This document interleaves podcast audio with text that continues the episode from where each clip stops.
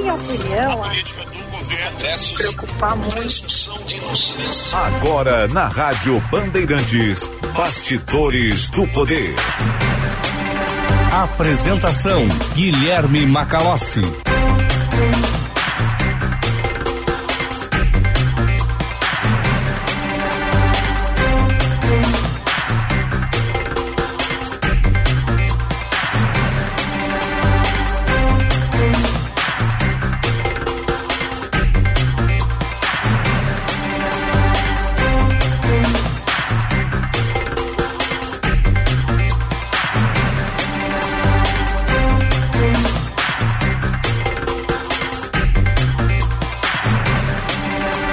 14 horas pontualmente começa aqui mais uma edição do Bastidores do Poder nas ondas da Rádio Bandeirantes.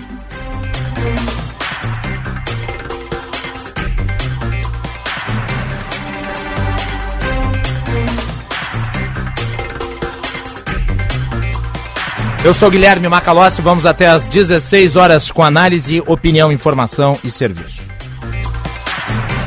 Nosso programa com o patrocínio da Escola Superior dos Oficiais da Brigada Militar e do Corpo de Bombeiros Militar, realizando sonhos, construindo o futuro. A produção do Bastidores do Poder é de Juan Romero, mesa de áudio de Luiz Matoso Braga, central técnica Norival Santos, coordenação de redação Vicente Medeiros, gerente de rádios Osíris Marins, direção geral de Lisiane Russo.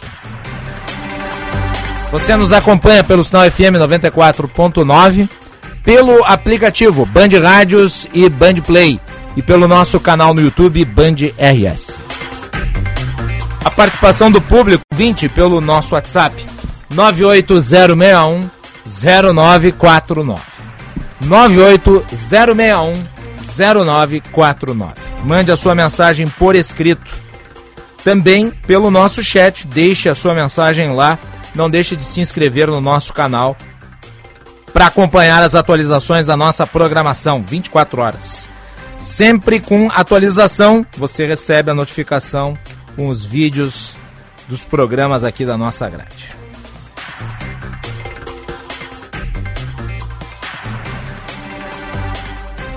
Vivemos um momento muito grave da nossa história. E ontem a equipe da Band foi alvo de agressões. No movimento, no ato político de cunho antidemocrático, de cunho golpista, realizado na frente do QG do Exército no centro de Porto Alegre. Os nossos profissionais, pessoas que estavam trabalhando estavam cumprindo as suas obrigações profissionais, foram alvo da selvageria de delinquentes. Sim, este programa costuma dar o tratamento devido, proporcional à conduta. E nós só podemos descrever as pessoas que agem desta forma como bandidos, delinquentes, como golpistas, pessoas que atuam à margem da lei, valendo-se da violência para intimidar.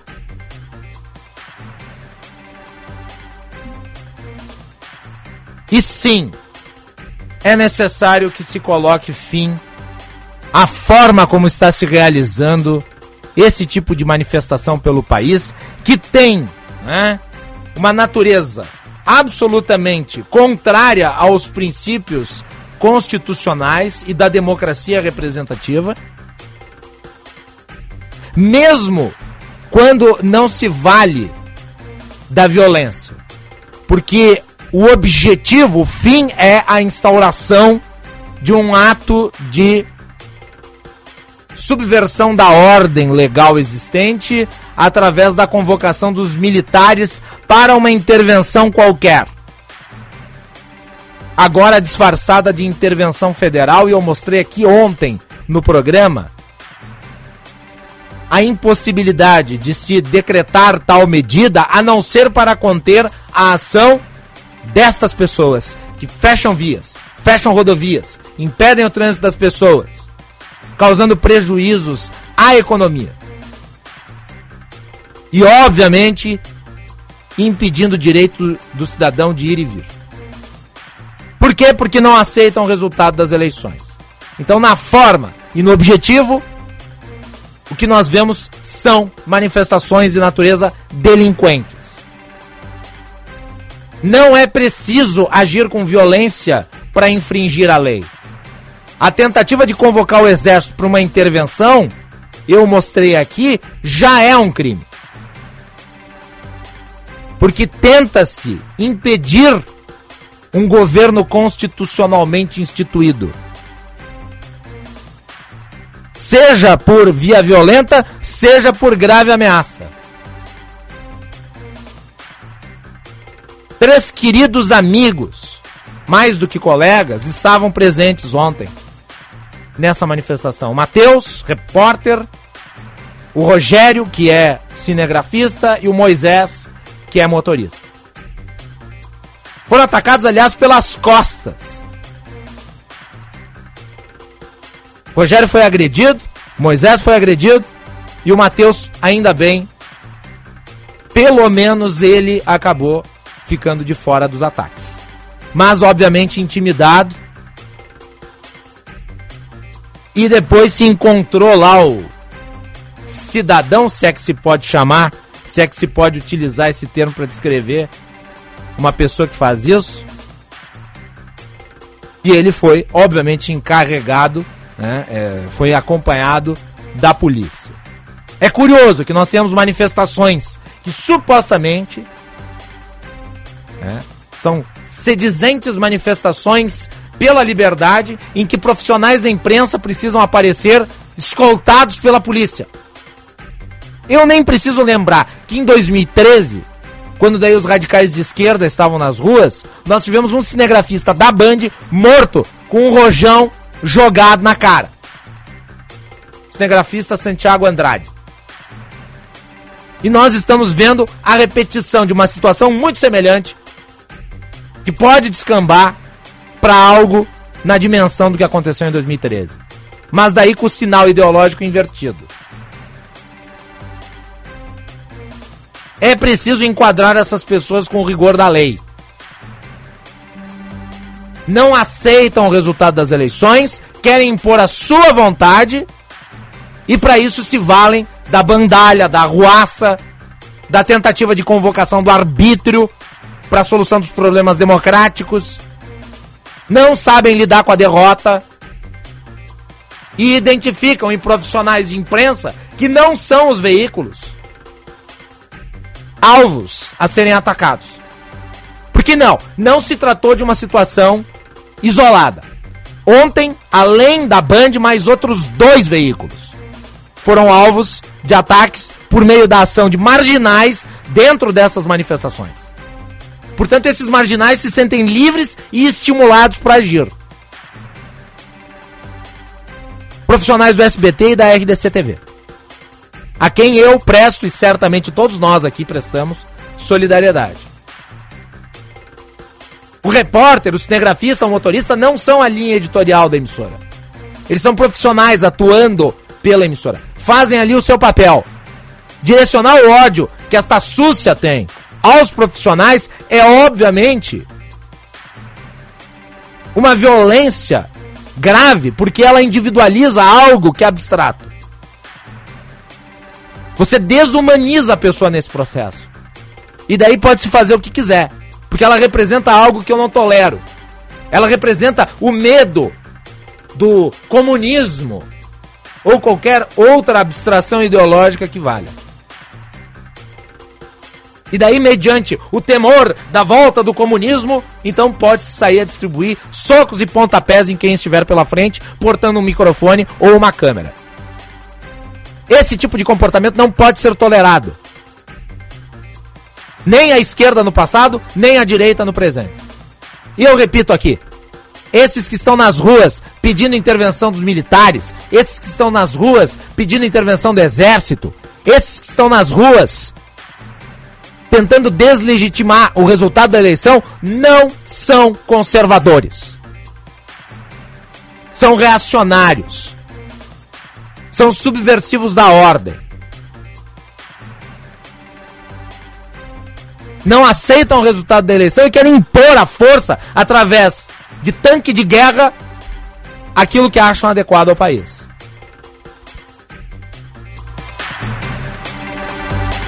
Aliás, ontem recebi aqui mensagem com ameaça.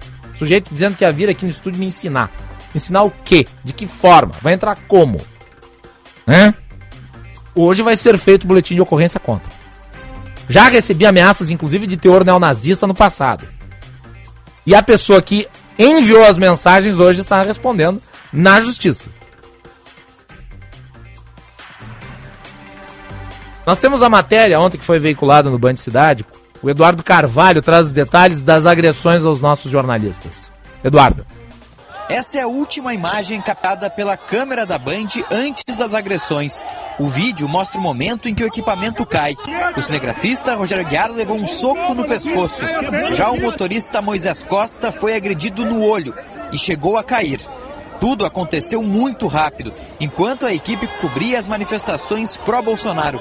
O repórter Matheus Goulart, que participava da cobertura, acompanhou tudo de perto, mas não foi agredido. Ele veio por trás, chegou e aí começou a agredir a gente. Me empurrou, deu um soco no cinegrafista, deu um soco no equipamento, tentou arremessar o equipamento no chão. A gente tem essa parte gravada, inclusive, a gente eh, para de gravar no momento das agressões. E aí o saldo disso é um soco no pescoço do Rogério Aguiar, cinegrafista, um soco no olho do motorista Moisés. O Moisés, inclusive, cai no chão em determinado momento, ele segurava o tripé, que a gente sabe que é um equipamento grande.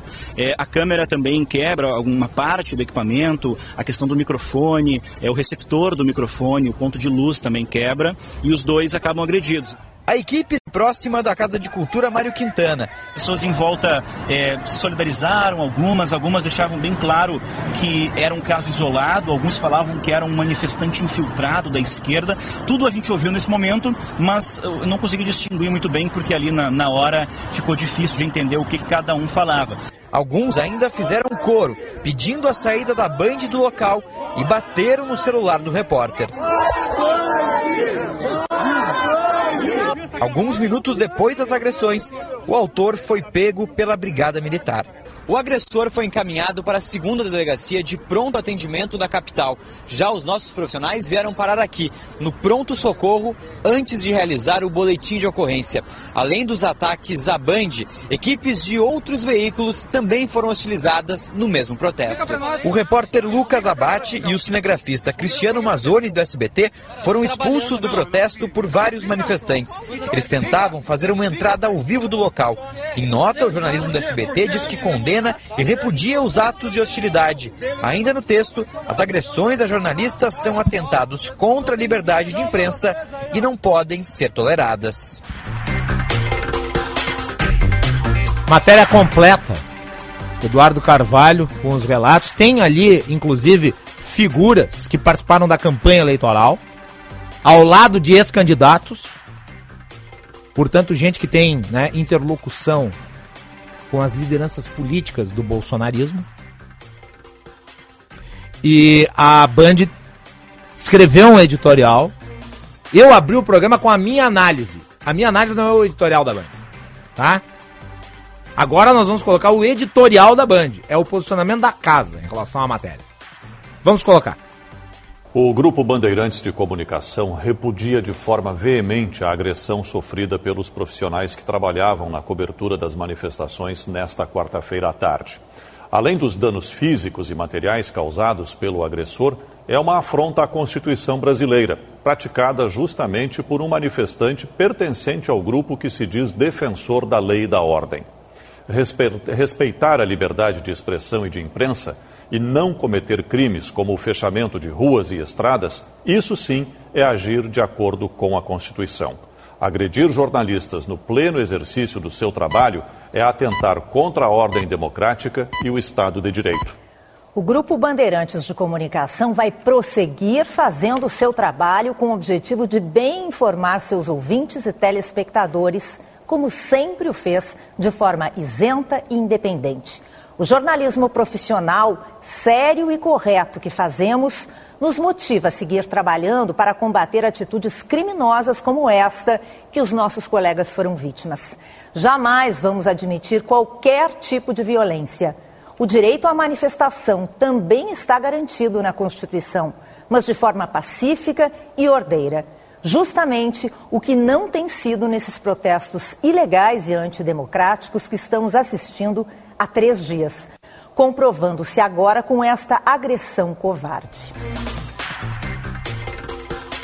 Esse é o editorial do Grupo Bandeirantes de Comunicação. Solidariedade aos colegas profissionais alvos dessas agressões. Espero que seja dada a devida punição ao autor disso em relação à Band e que se faça a investigação em relação aos casos de intimidação e de tentativa de agressão aos profissionais do, SD, do SBT, da RDC e de outras emissoras. E que cenas assim não se repitam. Eu tenho aqui o Eduardo Carvalho, que fez a reportagem, também esteve nas manifestações antidemocráticas ontem. Eduardo, boa tarde. Boa tarde, Macalossi. Boa tarde a todos que nos acompanham. Deixa eu começar com a informação mais importante. O Rogério e o Moisés estão bem. Eles foram atendidos ontem no HPS, já estão bem, estão em casa nesse momento. O Matheus Goulart também já está trabalhando, ele não chegou a ser agredido. Nós ficamos até as 9 horas da noite de ontem acompanhando os colegas é, na delegacia de polícia. Eles prestaram um boletim de ocorrência. Rogério e Moisés falaram na condição de vítimas e o Matheus na condição de testemunha. Uma agressão completamente covarde, injusta eles uh, estavam fazendo essa cobertura, como a gente viu na matéria, e do nada chegou esse agressor, é um homem de 46 anos, ele foi preso em flagrante, passou a noite na cadeia, teve a opção de pagar a fiança de dois mil reais, não fez, e hoje foi já encaminhado para uma audiência de custódia. Tudo indica, e eu conversei com o pessoal da Polícia Civil, que ele vai ser solto. Ele deve ser solto nessa audiência de custódia, vai responder em liberdade, mas é um agressor que já tem vários antecedentes criminais. Sete. Sete antecedentes. Desacato a danos materiais, danos corporais, também injúria, ou seja, uma ou série seja, um patriota. É um patriota. Um cidadão em, de bem. É um cidadão de bem, né? Gostam de utilizar o termo. Então é esse que nós vamos usar para ele. Um ponto importante a ser esclarecido também. Não existe, aliás, não era uma pessoa infiltrada. A gente recebeu dezenas de mensagens. A preocupação ontem, o relato do Matheus e do Rogério, a preocupação dos manifestantes ontem após o ataque não era com a saúde deles. Era como que a Band ia cobrir as agressões. Ah, vocês têm que falar que foi um infiltrado. Ah, você tem que falar que foi um caso isolado. Primeiro, não era um infiltrado. Nós temos a identidade dele, temos as redes sociais, não vamos divulgar por motivos óbvios, mas não era uma pessoa infiltrada. Ele estava na manifestação vestido com uma camisa do presidente Bolsonaro. Segundo, não foi um caso isolado. Foram quatro ataques à imprensa na tarde de ontem no mesmo local quatro ataques. Então, não existe isso, isso tem que ficar claro também. Esse agressor, ele já está, portanto, vai responder a esse processo, já está na audiência de custódia. As agressões das outras equipes, eu cito SBT, RDC, Record, uh, eles também prestaram, registraram um boletim de ocorrência. Todos os agressores de todas as emissoras já foram identificados. Palavra do chefe da Polícia Civil, Fábio Mota Lopes. A polícia está em cima desses casos, quer punir os agressores até para mostrar que isso não pode acontecer. Relato rápido, Macalossi. Hoje eu estive com o cinegrafista Cláudio Pato nas manifestações antidemocráticas. Eu fui gravar uma passagem para minha matéria da TV. Uma passagem é quando o repórter aparece rapidamente. Eu, fui, eu fiquei lá cerca de três minutos. Eu ia gravar uma matéria para rodar aqui no Bastidores do Poder de lá. Mas eu não senti segurança para isso. Eu e o Cláudio Pato, nós fomos escoltados por dois brigadianos eles ficaram de costas pra gente, mas muito perto, eu aqui, o Pato na minha frente, e do, pelo menos três manifestantes vieram nos cobrar é, na cobertura, que a gente tinha que ser isento, que tinha que dar, falar a verdade, enfim, vieram atrapalhar nosso trabalho.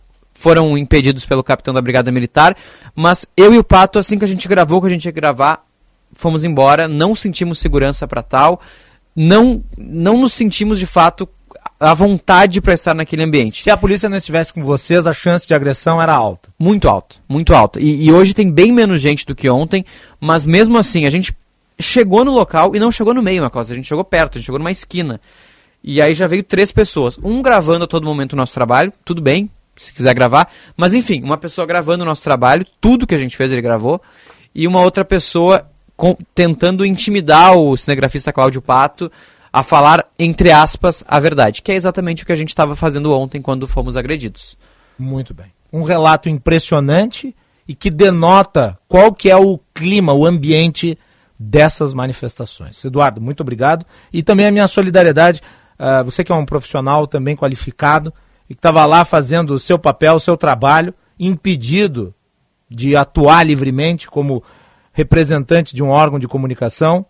Né? Isso não pode ser tolerado pela sociedade livre. É, e, um, e um abraço também para o Matheus, para o Rogério e para o Moisés, que Sim. infelizmente estiveram e sofreram agressão física. Né? A gente conversou com eles ontem, a gente viu na, na matéria, eles realmente estavam muito abalados, tanto o Rogério quanto o Moisés, mas logo mais eles vão estar de volta, porque, Macalossi, para surpresa de todos, não vão nos calar, né? É isso mesmo. Continuaremos a reportar os fatos. Repito aqui, não é coisa isolada. E nem se trata de infiltrados. Tem um livro, aqui vamos, vamos sempre fazer análise com base né, em bibliografia, com base em algo que seja mais amplo do que apenas o elemento constante no fato recente. Né? Vamos, uh, vamos fazer aqui a devida análise com base nos estudos históricos em relação às movimentações políticas. Um dos mais importantes livros conservadores, aliás, publicados no século XX, eu considero o livro mais importante publicado no século XX, A Rebelião das Massas, do filósofo espanhol Ortega y Gasset, descreve como esse tipo de movimento ele se dá. E quem for ler o livro vai compreender muito bem que no meio da massa o indivíduo se perde, ele se torna parte do clima existente ali. E obviamente o clima existente ali é um clima de absoluto ódio aos meios de comunicação, que são identificados como inimigos. E esse ódio é exteriorizado na ação contra os profissionais que estão atuando ali. O nosso jornalista Rogério Aguiar, o nosso jornalista Matheus Goulart, o nosso colega motorista Moisés, são pessoas que precisam ser respeitadas na sua individualidade, independente do local em que trabalhem. Tem um outro livro de um outro filósofo, né, que é muito conhecido no campo conservador, o Mário Ferreira dos Santos, escreveu um livro chamado A Invasão Vertical dos Bárbaros. É diante disso que nós estamos lidando.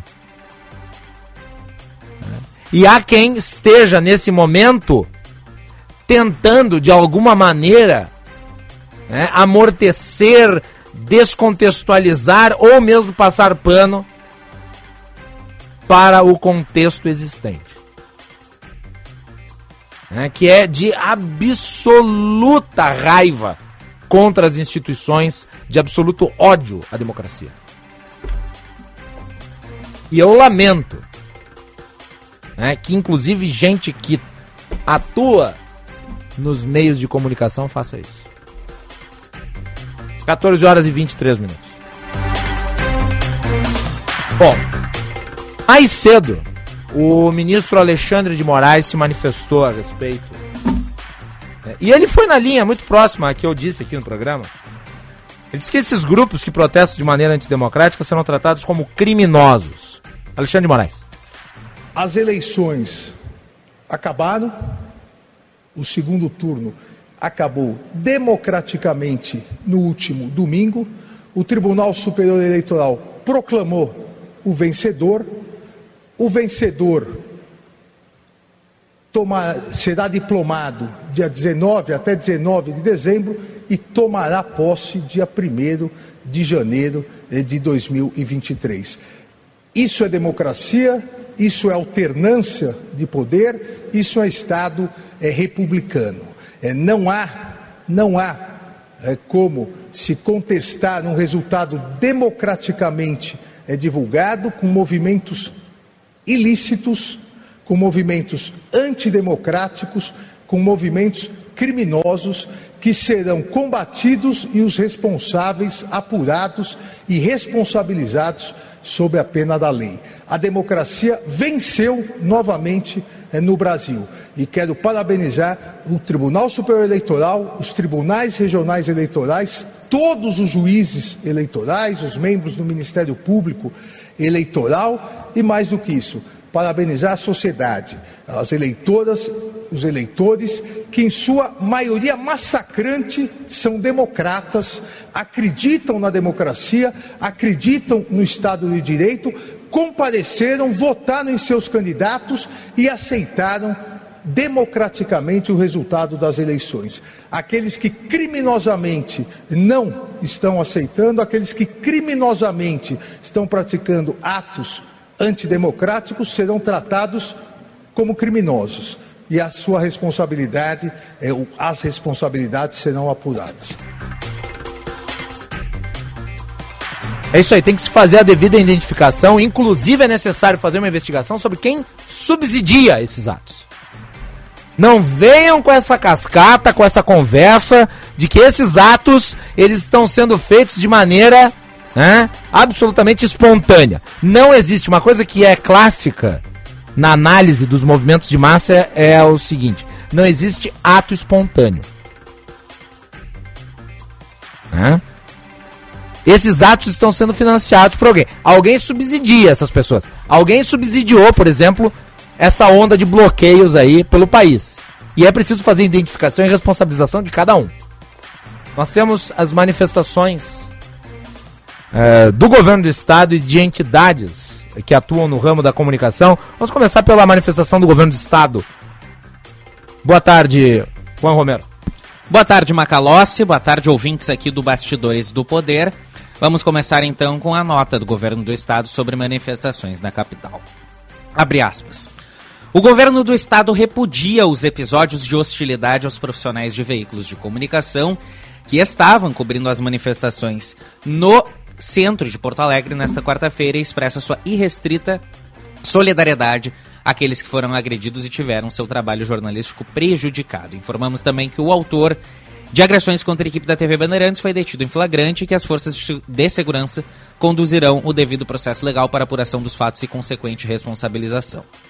Para assegurar o pleno exercício da liberdade de imprensa, pilar da democracia, além das duas centenas de policiais militares que já monitoram as manifestações no centro da capital desde o seu início, a Brigada Militar passará a fazer o acompanhamento individual das equipes de reportagem no local. Não admitiremos qualquer ato de violência ou quebra da ordem e dos princípios democráticos que por todos devem ser respeitados. Nota assinada pelo governo do estado do Rio Grande do Sul.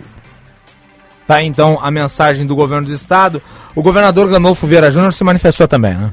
Exatamente, Macalossi. A nota é praticamente igual.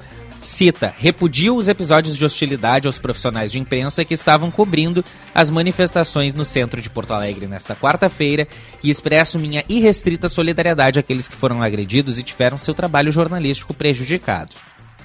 O autor de agressões contra a equipe da TV Bandeirantes foi detido em flagrante as forças de segurança conduzirão o devido processo legal para apuração dos fatos e consequente responsabilização. Assim como na nota do governo do estado, o governador cita: para assegurar o pleno exercício da liberdade de imprensa, pilar da democracia, a Brigada Militar passou a fazer o acompanhamento individual das equipes de reportagem no local. E a nota termina também com não admitiremos qualquer ato de violência ou quebra da ordem e dos princípios democráticos que por todos devem ser respeitados. Governador eleito Eduardo Leite também falou. Ataques à imprensa são atentados contra a democracia. Os episódios de hoje em Porto Alegre contra as equipes da Band RS e do SBT-RS, cometidos por quem se recusa a aceitar o resultado das urnas, são inaceitáveis e devem ser repudiados por todos. Minha solidariedade aos profissionais a Ari. Vamos lá, Macalossi. A Associação Rio Grandense de Imprensa divulgou a seguinte nota.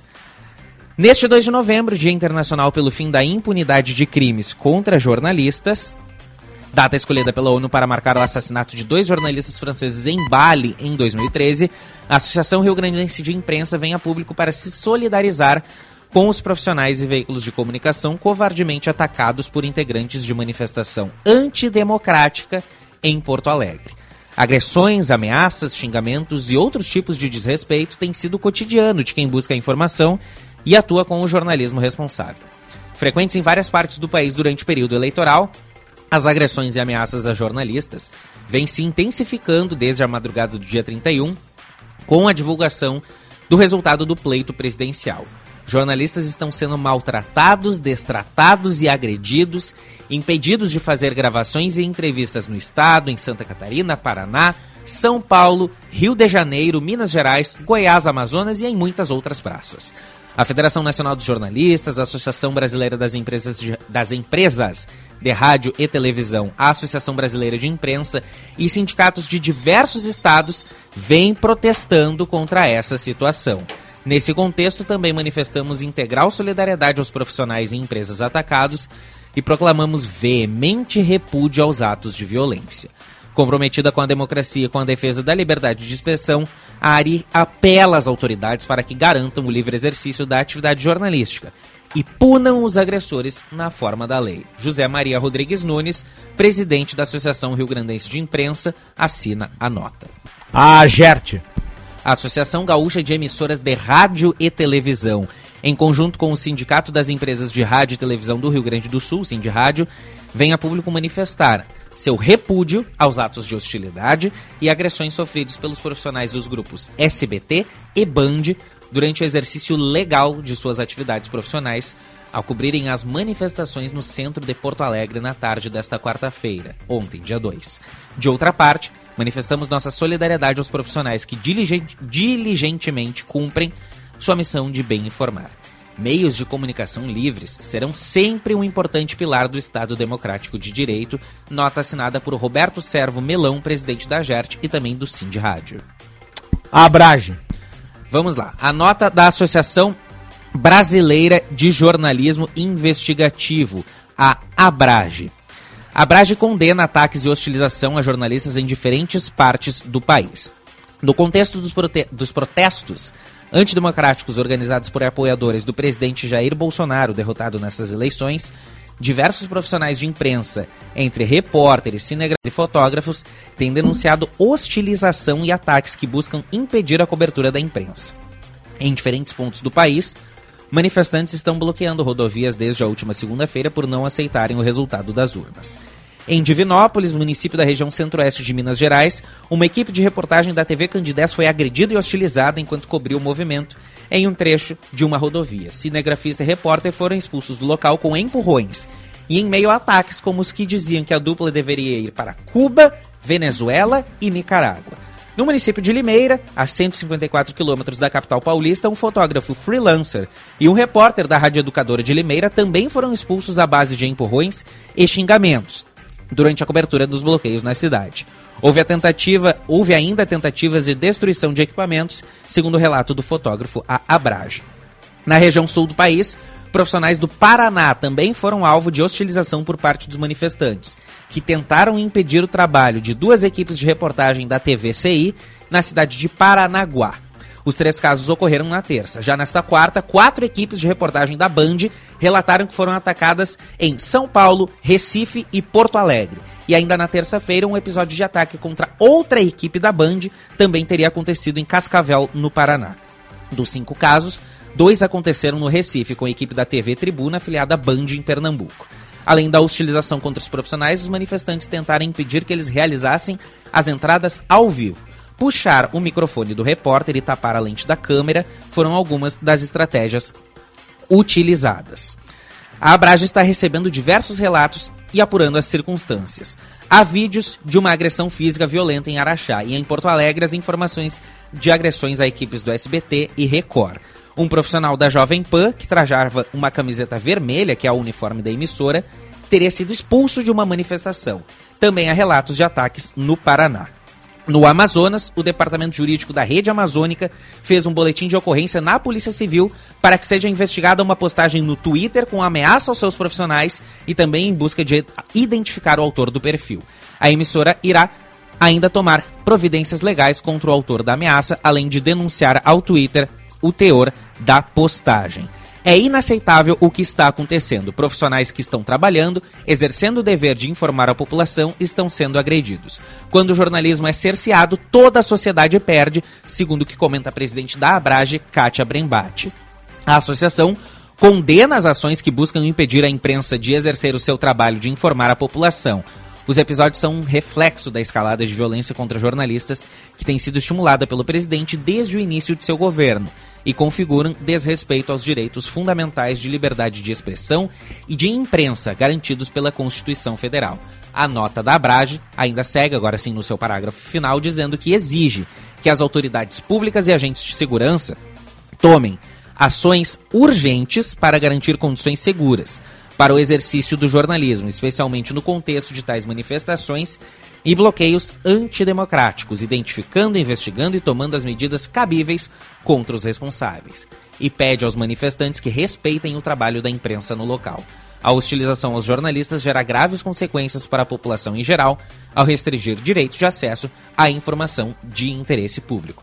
Esta foi a nota da Associação Brasileira de Jornalismo Investigativo. Muito bem. Tá aí, então. Conjunto de notas de autoridades, de entidades, e eu recebi também a da COMPEG, que é o, o Colégio Nacional de Procuradores Gerais dos Estados e do Distrito Federal. Me foi encaminhada pelo Procurador-Geral aqui do Estado, o Eduardo Cunha da Costa, ele é o presidente da COMPEG. E eu vou ler um trecho da nota. Ela diz o seguinte: o COMPEG recorda ainda que constitui infração penal tanto o emprego de violência ou grave ameaça contra o Estado Democrático de Direito, como o incitamento à prática desse crime. Fecha aspas. E é importante destacar, eu citei dois livros aqui no programa já. Eu citei A Invasão Vertical dos Bárbaros e eu citei A Rebelião das Massas. Eu vou citar um terceiro de um amigo meu, já entrevistado aqui no programa, o, do, o professor Francisco Ratzo. É, ele escreveu um livro muito importante sobre o contexto brasileiro chamado A Imaginação Totalitária. Notem, esses episódios todos relatados aí na nota da, da Abrage, eles demonstram que o clima é, obviamente, um clima de rejeição, de ódio né, à imprensa livre. E não se tratam de casos isolados, trata-se de uma prática comum. Ainda assim, o Eduardo mencionou aqui, as pessoas que estavam no entorno disseram para ele: não, esse que agrediu, ele é apenas um infiltrado de esquerda. Um dos pontos do livro A Mentalidade Autoritária, é a imaginação totalitária, é exatamente esse. A, a incapacidade das pessoas por pertencerem a uma determinada corrente de pensamento uma determinada corrente ideológica, elas acharem que essa corrente ideológica é incapaz de eventualmente produzir um ato de sectarismo, um ato de violência, um ato de radicalismo. Não, todas as correntes ideológicas elas estão propensas, elas são suscetíveis a isso. E é por isso que todas as correntes ideológicas devem sempre propor-se a atuar pela moderação e não pelo extremo, que é o que nós estamos vendo aqui. 14 horas e 38 minutos, temperatura em Porto Alegre 21 graus e 7 décimos.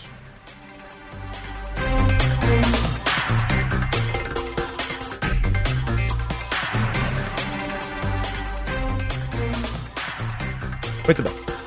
O...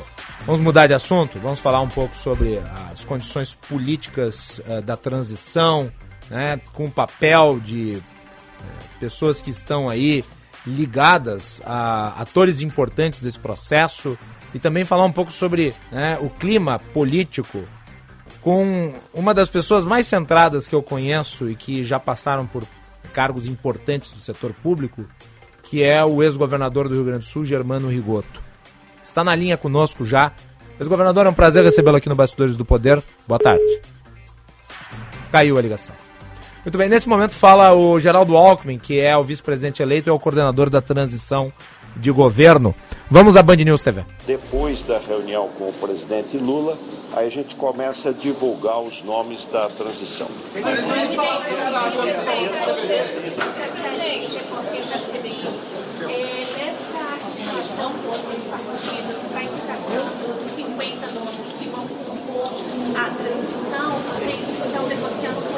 Ele está participando nesse momento de uma coletiva de imprensa. Né? Está sendo questionado por jornalistas. Né? Geraldo Alckmin está ali, junto do Aloysio Mercadante, de Gleisi Hoffmann. Eles participam da transição de governo. Hoje o Geraldo Alckmin foi ao Senado Federal. Há negociação, eh, há negociações em torno, principalmente do orçamento. Vamos ver só um trechinho do Geraldo Alckmin fala nesse momento. Partidos que compuseram a aliança do primeiro turno, a Frente Democrática, eles vão indicar nomes para participar do grupo de transição e também pessoas que não estavam conosco no primeiro turno, Simone Tebet, né, que é do MDB, o PTT, é, do LUP, enfim, é, outros partidos também podem, e pessoas que não são nem filiadas a partido, mas que vão poder, poder participar. Tá aí então a fala de Geraldo Alckmin, ele está lá em Brasília participando dos esforços de transição e vou agora dar as boas-vindas ao governador Germano Rigoto, que exerceu o cargo aqui é, por quatro anos e que é uma das pessoas é, são identificadas com um posicionamento político moderado e o Brasil precisa mais do que nunca de moderação. Vamos falar um pouco sobre o clima no país e sobre né, as eleições e o que pode se esperar dos governos. Ex-governador Germano Rigoto, é um prazer recebê-lo aqui no Bastidores do Poder. Boa tarde. Boa tarde, Macalossi. Um abraço para ti, um abraço a todos os ouvintes da Bandeirantes. Prazer, mais uma vez, poder conversar contigo e com teus ouvintes. Uh, governador, deixa eu começar lhe perguntando sobre como é que o senhor vê esse momento. O senhor sempre foi um, um político uh, descrito como moderado, como uma pessoa que tem boa interlocução com todos os setores. Uh, e nós estamos vendo esse momento aí em que muitos, inclusive, pedem intervenção militar, não lhe parece perigoso o rumo de certas coisas? Ah, com certeza nós vivemos num país muito dividido. Né? Esse processo de polarização, de radicalização, uh, aconteceu já bem de antes da campanha eleitoral, eu diria que vem desde a eleição presidencial passada, quer dizer, quando nós tivemos em 2018 um processo que iniciou um novo governo e a radicalização ela há quatro anos do governo Bolsonaro. Né? Quer dizer, então, radicalização dos dois lados, quem contestava o governo e do próprio governo que muitas vezes hum, não ajudava que esse processo uh, amenizasse, diminuísse. E entramos no processo eleitoral com duas candidaturas que representavam a direita e a esquerda, esses dois polos, duas candidaturas dificilmente aquilo que se defendia que era uma candidatura que pudesse pacificar o Brasil, uma candidatura de centro, era muito difícil enfrentar essa polarização que nós tínhamos e ela foi até o final. Né? E termina o processo eleitoral, uh, ainda alguns parece que defende um, um, não um primeiro e segundo, já um terceiro turno. Quer dizer, então qualquer manifestação nesse momento, a gente tem que compreender que é resultado desse quadro que a gente viveu. Né? e, e infelizmente, muitos uh, descontentes com o resultado da eleição pregam, inclusive, fechamento político, que é o maior absurdo do mundo. Quer dizer, o fato de nós termos posições radicalizadas não pode nos levar à posição de fechamento político, de atentado à democracia, de acreditar que nós temos um clima no Brasil para que exista uma, uma tomada de poder é, do, das forças militares, isso não existe. Então, alguns fazem esse tipo de, de pregação, tá? mas na emoção de não terem aceito o resultado da eleição, tá? mas isso realmente não, não avança. Nós temos que, nesse momento, acreditar que uh, uh, o resultado da eleição tem que ser respeitado, o resultado das, da, da, das sessões eleitorais uh, que deu a vitória ao Eduardo Leite aqui no Rio Grande do Sul que deu a vitória ao, ao ex-presidente Lula em nível federal, esse resultado tem que ser respeitado. Nós vamos ter, nível de, de governo federal, muita, muita oposição, isso fica claro nas manifestações que estão acontecendo, muita dificuldade do governo de garantir governabilidade, vai ter que ter uma ação muito, muito, muito competente para garantir governabilidade dentro de uma situação como essa. Começando, tem que construir uma base de sustentação no Congresso e que não vai ser fácil, Magalhães. Por quê? Porque uhum. se nós pegarmos o que, aconteceu na eleição, uh, os partidos de centro-direita elegeram 273 deputados na Câmara Federal. Né? Quer dizer, vai ter que se construir e vai ter que ser construída uma, uma, uma, uma, uma base de sustentação que dê possibilidade de governabilidade. Isso vai exigir uma engenharia política muito forte. Quer dizer, o, o PT vai ter que buscar tá, em partidos de centro, provavelmente, a, a, a formação dessa, dessa base de sustentação, uh, vai ter que encontrar formas de negociar, inclusive com o chamado Centrão, tá? quer dizer, aquilo que dizia que o presidente Bolsonaro dizia que não faria, terminou fazendo. Que no meu modo de ver, o, o futuro presidente uh, eleito vai ter que fazer também, o Lula vai ter que fazer também, vai ter que conversar com o Centrão, conversar com Arthur Lira, por exemplo, que é a maior liderança do Centrão. E no conversar com o Centrão, vem questões que com certeza vão criar problema para o futuro governo, como a manutenção deste famigerado, absurdo orçamento secreto. Sim. Isso aí, por exemplo, com certeza, na conversa com o Centrão, uh, o apoio que poderá vir ao governo vai depender da manutenção do orçamento secreto, que é dos maiores absurdos e que, no meu modo de ver, vai levar a CPIs, a prisão de gente, pelos desvios que esse orçamento secreto determina e permite. Então, o próprio Poder Executivo, se continuar com o orçamento secreto, ali adiante vai pagar uma conta muito alta por isso. Por quê? Porque os recursos terminam sendo liberados pelo Executivo. Tá? Por uhum. mais sementas pelo relator, com, com a, digamos, a, a ação de deputados e senadores junto ao relator indicando as emendas, mas quem libera é o executivo.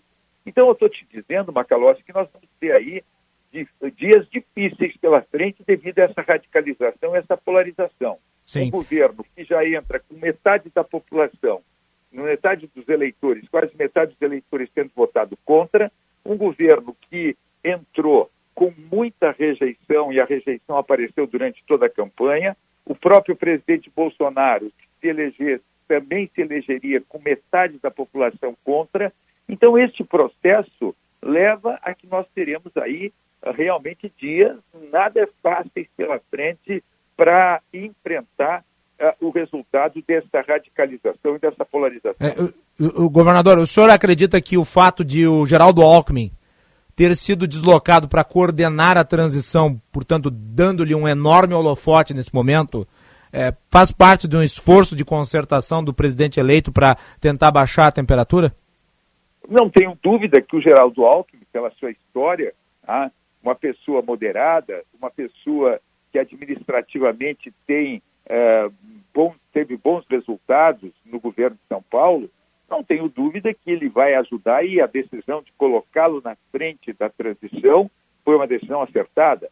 Como acredito que o presidente Lula não vai ter, não vai poder esperar muito para indicar o nome do seu comandante da área econômica, do Ministério da Fazenda, porque não vai ser mais Ministério da Economia, né? Vai ser Ministério da Fazenda, já foi anunciado. Quer dizer, vai ter o Ministério do Planejamento e vai ter o Ministério da Fazenda. Pois bem, quem será o ministro da Fazenda? É, houve muita especulação aí nas últimas horas em relação a Meirelles. Ele negou, né? mas a gente sabe que ele tem uma ligação muito próxima com o presidente eleito. Né? Eu te diria que ele é um nome, um nome que aparece aí é, nas apostas, ele é o nome que aparece com mais força para ser o ministro da Fazenda. Mas hum, também isso não está definido. Eu acredito que a, o, o nome do ministro da Fazenda, de acordo com quem for indicado, pode também ajudar a que nós tenhamos uma, uma diminuição dessa ebulição, dessa dessa temperatura alta que nós estamos tendo, então, eu diria que a decisão de colocar o Geraldo Alckmin como coordenador da transição, que já começou a trabalhar, já conversou hoje com o relator do orçamento, já conversou hoje com o, ministro Ciro, o Ciro Nogueira, já conversou com o Tribunal de Contas da União. Então, essa, esses movimentos são importantes, né? e ao mesmo tempo que é importante é a decisão de quem será o, o ministro da Fazenda, quem condurá, conduzirá a economia. E é bom que se diga uhum. que tem uma vantagem nesse momento, Magalhães, eu digo aos ouvintes da Bandeirantes, com relação a que a gente tem que ter tranquilidade que não vai haver irresponsabilidade fiscal, que não vai haver uh, essa questão de comprometimento com aqueles que são os pilares de uma política econômica, que é o combate à inflação, que é uma política monetária e uma política cambial séria e, e, e, e sem loucuras. Por quê? Porque o presidente do Banco Central, o Roberto Campos Neto, continua, ele tem mandato. Sim. Então, e, e, foi governo. elogiado pelo presidente eleito, né? Mas Recentemente. Ele, é ele, no meu modo de ver, o Roberto Campos Neto teria que ter sido ministro da Fazenda a partir de um determinado momento do governo uh, Bolsonaro. Ele era estava preparadíssimo, não tinha os problemas que estava apresentando Guedes, que era muito dono da verdade e, e que falava mais do que agia. Eu achava que o Roberto Campos Neto tinha que ter assumido o Ministério da Fazenda em determinado momento. Mas vamos lá, ele é presidente do Banco Central, fazendo um grande trabalho, tem mandato, então não pode ser destituído da presidência do Banco Central, o que também, com relação a outros governos que assumiam e que tinham que já indicar o presidente do Banco Central e já haveria, havia mudança na, no, no Banco Central, isso não acontece agora, porque ele tem mandato, quer dizer, a, autonomia do Banco Central determina esse mandato para o Roberto Campos Neto. Então, tem um presidente do Banco Central fazendo um grande trabalho, terá um ministro da Fazenda que tem que, ah, mas vai ter que mexer no teto de gastos, tá?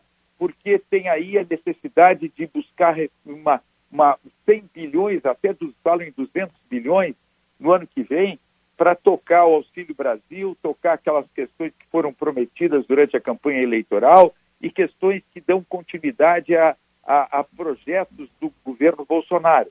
Quer dizer, vamos lá, falam em 100 bilhões, que teria que ser o que teria que se encontrar no orçamento a mais do que está previsto para tocar esses projetos à frente, pois bem, eu acredito que se vai mexer temporariamente no teto de gasto, vai ter que encontrar uma âncora fiscal. Quer dizer, a responsabilidade fiscal, junto com a, com a responsabilidade social, com as políticas sociais, tu tem que ter responsabilidade fiscal que garanta que tu não tenha amanhã uma perda de controle sobre a inflação, com todos os prejuízos que isso vai determinar. Então, Macalossi, os desafios vão ser muito. E esses desafios, no meu modo de ver, passam por ter um trabalho forte de comunicação com a sociedade, de formar uma equipe competente, tá? de ter em cada ação do governo muita transparência, que o PT tenha aprendido com tudo que errou durante os períodos de governo, principalmente durante ah, o, o, o, aquele período do governo Dilma, que cometeram erros absurdos na economia, mas também na indicação de nomes, com todos os problemas que determinou o mensalão e que de, determinou o petrolão. Então, eu hum. acredito que este aprendizado que eu espero que tenha tido faz com que tu vai ter que ter um governo com muita transparência, com muito cuidado na indicação de cada nome que vai compor a equipe, tá? e se tiver que ter presença de uh, partidos políticos representados nessa equipe de governo, que se olhe com e, muito cuidado governador. a capacidade e, a, e, a, e, a, e, a, e também o passado dessas pessoas. Uh, governador, eu ia lhe perguntar ainda sobre uh, a composição do futuro governo. Uh, não me parece descartado, o senhor tem talvez uma proximidade maior, até porque trabalhou junto na campanha, mas não me parece descartado que a Simone Tebet, que endossou no segundo turno Lula e participou ativamente da campanha, venha a ter um cargo, apesar de ela ter, por enquanto, dito que não, não se tem nada certo e ela até durante a campanha disse que não estava fazendo isso em troca de nenhuma posição. Mas não está descartado que ela possa vir a ocupar alguma função importante no novo governo. Como é que o senhor vê isso? Bom, eu, eu, eu respeito a posição da, da, da senadora Simone Tebet, a nossa candidata a presidente, quando assumiu a candidatura do Lula. Ela estava muito magoada com todos os ataques que foram feitos a ela durante o período que ela trabalhou, principalmente na CPI, ah, ah, e ataques através das redes sociais, isso marcou muito ela. Mas ela era uma candidata que ela defendia ah, esse processo de pacificação e de ser uma candidata que representava o chamado centro democrático. Sim. Alternativa à polarização. Então, eu, por exemplo, não sei se foi a decisão mais correta ela assumir posição uh, no segundo turno através do, do, Mas eu respeito, a senadora Simone Tebet, ela foi a grande revelação dessa eleição pela capacidade de comunicação, pela capacidade de articulação, pelo conteúdo que tem. Eu tenho um orgulho muito grande de ter sido um coordenador do seu plano de governo. Tá? Agora, uh, ela participar uh, do governo é uma questão muito pessoal, tá? e primeiro tem que ver qual é a posição que o MDB terá. Eu tenho, eu sempre critiquei que o MDB entrasse para dentro de governo, isso foi no governo Fernando Henrique, foi no governo Lula, no governo da, da Dilma. Eu sempre critiquei a história do MDB negociar cargos para dar apoio político tá? no Congresso Nacional. Então, aquele troca-troca, aquele fisiologismo, aquele clientelismo que marcou posições do partido e fizeram muito mal para o partido ao longo desses anos. Tá? Quer dizer, uma coisa é tu dar apoio aos bons projetos, é tu até participar de uma base de sustentação com relação às questões que são necessárias serem enfrentadas. Por exemplo, o novo governo vai ter que enfrentar logo nos seis primeiros meses a reforma tributária, a reforma administrativa. Pois bem, o MDB tem compromisso com isso, então tem que apoiar, tem que ajudar. Agora, não pode ser em troca de cargos, não Sim. pode ser naquela coisa do toma lá da cá. Então, a própria senadora Simone Tebet, junto com o presidente Baleia Rossi, ela vai ter que ter uma, uma um debate interno para ver qual a condução que o partido terá com relação ao futuro governo. E, de preferência, que isso não signifique cometer os erros que o partido cometeu ao longo de anos, Perfeito. ficando dando apoio em troca de espaços de governo e favores de governo. Governador, uma última pergunta. Diz respeito ao governo do Estado. A eleição do vice-governador do MDB, junto com o Eduardo Leite e o Gabriel Souza. Eh, Como é que o senhor vê ah, essa vitória política aqui no Estado eh, e o Gabriel eh, como liderança do partido para próximas disputas? Bom, eu acho que primeiro, eu fui dos primeiros a, a defender, a, a partir do momento que o governador Eduardo Leite, o ex-governador Eduardo Leite, assumiu a candidatura ao governo, eu dizia que o MDB não tinha outro caminho senão participar de uma coligação que não dividisse o chamado centro e não fortalecesse os dois polos, a direita e a esquerda, os representantes desses dois polos. Então eu fui, mostrei a cara, vendi a coligação a partir do momento que uh, o governador Eduardo Leite disse que seria candidato, uh, uh, e fui, tive um papel importante nível nacional para que tivesse a coligação MDB-PSDB e que essa coligação refletisse numa decisão aqui no Estado. Uhum. Muitos contestaram, acharam que o partido tinha que ter candidato próprio, que o Gabriel já tinha se posicionado, tinha se colocado, e que o partido tinha, não podia figurar, o partido tinha eleito quatro governadores dos últimos dez pós-redemocratização, que o partido nunca deixou de ter candidato a governador, mas o que eu dizia, uma coisa era o partido ter candidato numa condição que tinha efetivamente como figurar, que formasse uma boa coligação, que tivesse tempo de rádio e televisão, estrutura. Quando eu fui candidato sair de 2%, eu tinha uma boa coligação que me dava sustentação. Tá? O PSDB era meu vice-governador. Tá? O PTB estava comigo. Depois, então, era uma coligação que me dava tempo de rádio, de televisão, coisa que o MDB não teria agora. O MDB ficaria sozinho. Tá? E isso criaria um problema sério e refletiria em termos de bancada federal, bancada estadual, e dividiria o centro. Se o MDB não tivesse feito coligação com o PSDB, simplesmente o Eduardo Leite não teria chegado no segundo turno. Tá? Não teria chegado no segundo turno. E o MDB teria figurado na eleição. Então, a decisão da coligação foi a correta, apesar de, das resistências internas de alguns setores. O Gabriel, ele é um, vice-governador agora que vai assumir como vice-governador, que tem uma história que começou na juventude do partido, tem história, tem trabalho, tem um preparadíssimo, foi um belo deputado estadual, líder na, na, na Assembleia Legislativa, presidente da Assembleia, se preparou. E eu não tenho dúvida, vai ajudar muito o Eduardo a fazer um belo governo nesses próximos quatro anos. A vantagem que nós temos no Estado é que, por exemplo, lá em Brasília, tu tem necessidade de transição, Macalós. Tu tem necessidade de ver o que, que um governo está fazendo, o que o novo vai fazer. Aqui não. Aqui é da continuidade. Está aí o, o governador Ranolf dando continuidade ao trabalho que estava sendo pelo, feito pelo governador Eduardo.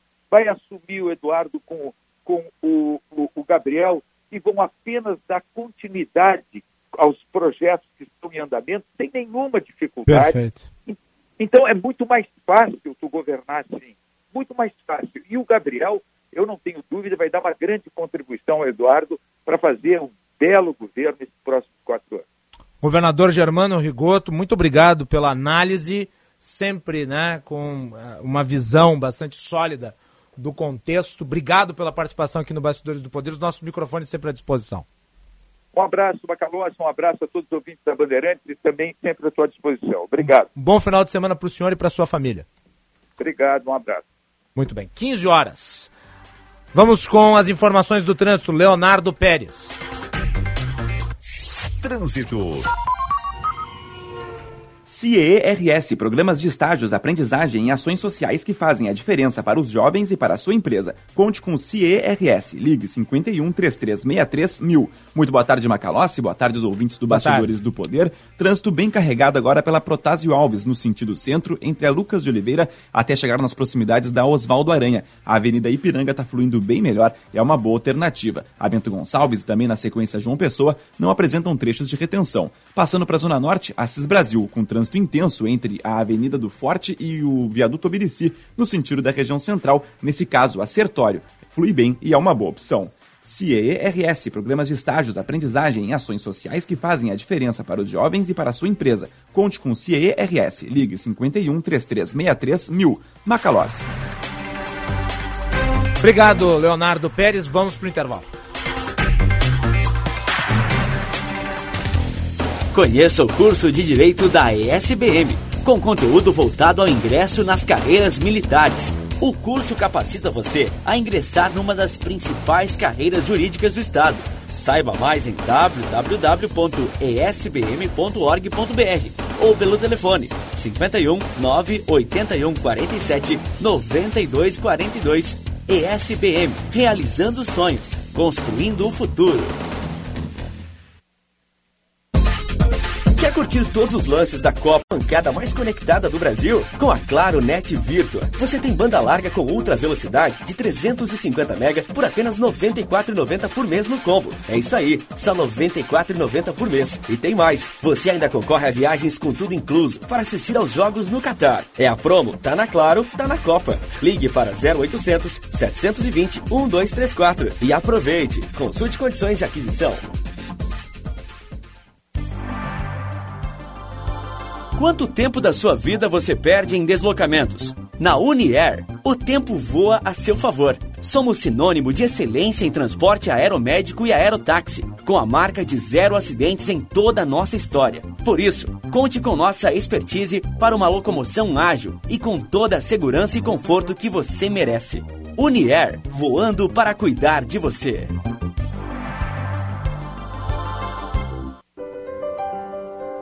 Confira a nova linha de produtos próprios da rede Sanar de farmácias. Power Sun Hair para cabelos tem também o Power Sun Senior, o Power Sun Immune e o Power Sun Kids, vitaminas BC.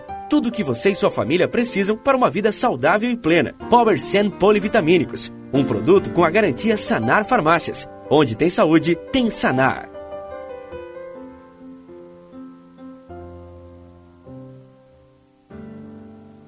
Para um novo você, uma nova Volkswagen. Na Unidos é hora de aproveitar os bônus de supervalorização do seu usado nas trocas. Seu usado vale 10 mil a mais na compra de uma Amarok ou 6 mil a mais na compra de um Taos. E neste mês também tem taxa zero. Unidos, a casa da Volks, na Ipiranga, pertinho da PUC. Aproveite, é a sua oportunidade de ter um Volkswagen zero quilômetro. No trânsito, sua responsabilidade salva vidas. Volkswagen. Quem trabalha no agronegócio é sempre um otimista. Sabe como encarar os desafios, porque pensa sempre positivo.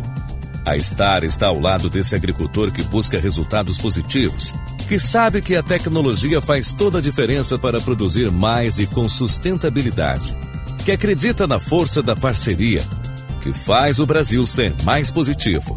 E positivo é fazer com a Stara. Prêmio Cidades Excelentes, uma iniciativa para reconhecer a boa gestão que faz a diferença na sua cidade. Educação, transporte, saúde, desenvolvimento social, segurança, transparência. Como está a administração no seu município e quais os projetos inovadores que estão sendo implementados? Acesse o site e saiba mais sobre o prêmio Cidades Excelentes, uma iniciativa Instituto Áquila e Grupo Bandeirantes. Cidades Excelentes. Oferecimento Sistema Ocergs. Somos o cooperativismo no Rio Grande do Sul. E BRDE, maior banco de desenvolvimento do sul do Brasil. Repórter Bandeirantes é um oferecimento de Grupo Souza Lima. Eficiência em Segurança e Serviços. Repórter Bandeirantes. Começando mais um repórter Bandeirantes para todo o Brasil. E já vamos direto para Brasília com Márcio Rocha, porque o ministro Alexandre de Moraes acaba de se pronunciar sobre as eleições. Vamos lá. O ministro Alexandre de Moraes, presidente do Tribunal Superior Eleitoral, defendeu que o resultado das urnas é incontestável e que quem ataca o sistema eleitoral será responsabilizado. Na sessão do TSE desta quinta-feira, Moraes afirmou que as eleições acabaram no dia 30 de outubro, o vencedor será diplomado no dia 19 de dezembro e vai tomar posse em 1 de janeiro de 2023. O ministro também afirmou que não é possível contestar o resultado com movimentos ilícitos e antidemocráticos e que a democracia venceu novamente no Brasil. Depois da confirmação da vitória do ex-presidente Luiz Inácio Lula da Silva, apoiadores do presidente Jair Bolsonaro bloquearam rodovias em todo o país para protestar contra o resultado da eleição. Agora seguindo para o Rio de Janeiro para atualizar o estado de saúde do cantor Erasmo Carlos. Quem fala é Tuane Dossares. O cantor Erasmo Carlos, de 81 anos, recebeu alta do Hospital Barra Dor, na Barra da Tijuca, na zona oeste do Rio. Ele estava internado desde o dia 24 de outubro com quadro de edema. Em uma postagem na internet, o artista brincou com a repercussão da notícia falsa que surgiu no domingo de que ele tinha morrido e disse que ressuscitou no dia de finados. O tremendão ainda agradeceu na publicação a todos que torceram pela recuperação dele. O cantor adiou eventos que realizaria nos Estados Unidos amanhã e no dia 10 de novembro. É o seguinte: a solução completa para o seu negócio é a Souza Lima. E com a Souza Lima, o negócio é inovação. E aqui não tem esse negócio de ser tudo igual, não. As soluções são sob medida, de segurança, limpeza e outros serviços. E é um ótimo negócio em valores, sempre alinhado aos valores do seu negócio. E esse negócio de terceirização deixa que a gente resolve. O nosso negócio é fazer o seu negócio melhor. Negócio fechado? Grupo Souza Lima. Soluções completas para o seu negócio. ArcelorMittal. Aços inteligentes para as pessoas e o planeta. Você está construindo ou reformando? Então anote aí essa dica. Obra que acaba bem tem que começar com Votomassa. A argamassa da Votorantim Cimentos, que espalha fácil, é boa para trabalhar, cola todo tipo de piso e seca rápido. Em 24 horas, o piso já está pronto para rejuntar. Quer mais? A Votomassa dá 10 anos de garantia no acabamento. Com tanta vantagem assim, você vai querer reformar a casa inteira. Votomassa. Se tem, acaba bem. ArcelorMittal. Aços inteligentes para as pessoas e o planeta. Minuto da Copa do Mundo da FIFA Qatar 2022. Oferecimento Sorridentes. Implante dentário é na Sorridentes. Sorriso de primeira e de verdade. Agende uma avaliação. Filco. Tem coisas que só a Filco faz para você. Esferrier. A água mineral rara para quem tem sede de saúde. A única com pH 10 e vanádio. Pixbet. O saque mais rápido do mundo. Essa é do Brasil. Pode apostar. Votomassa. Se tem acaba bem. Visa, uma rede que trabalha para te oferecer mais. GRI, ar-condicionado inverter é GRI, maior fabricante de ar-condicionados do mundo. ArcelorMittal, aços inteligentes para as pessoas e o planeta. E Euro 17 Crédito, o seu correspondente bancário, euro17.com.br.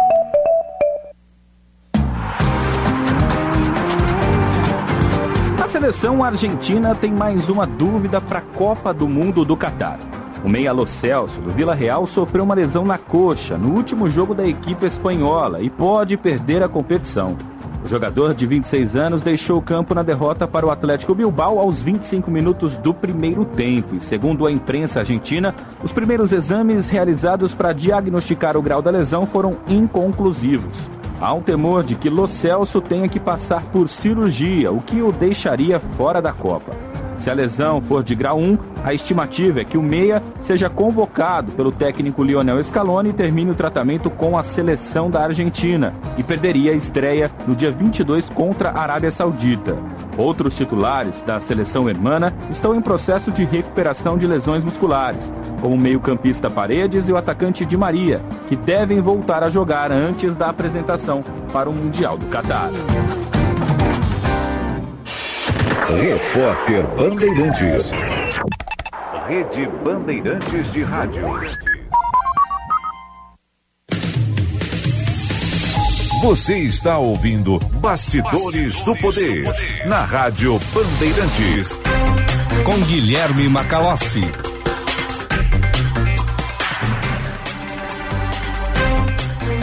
Quinze horas e 11 minutos, a hora certa para o Hotel Express Rodoviária, chegando na rodoviária de Porto Alegre. Sua hospedagem fica bem em frente. Hotel Express Rodoviária e Hotel Express Terminal Tour, convênios com agências, empresas e entidades. Conforto e economia no Hotel Express Rodoviária e Hotel Express Terminal Tour 30 85 55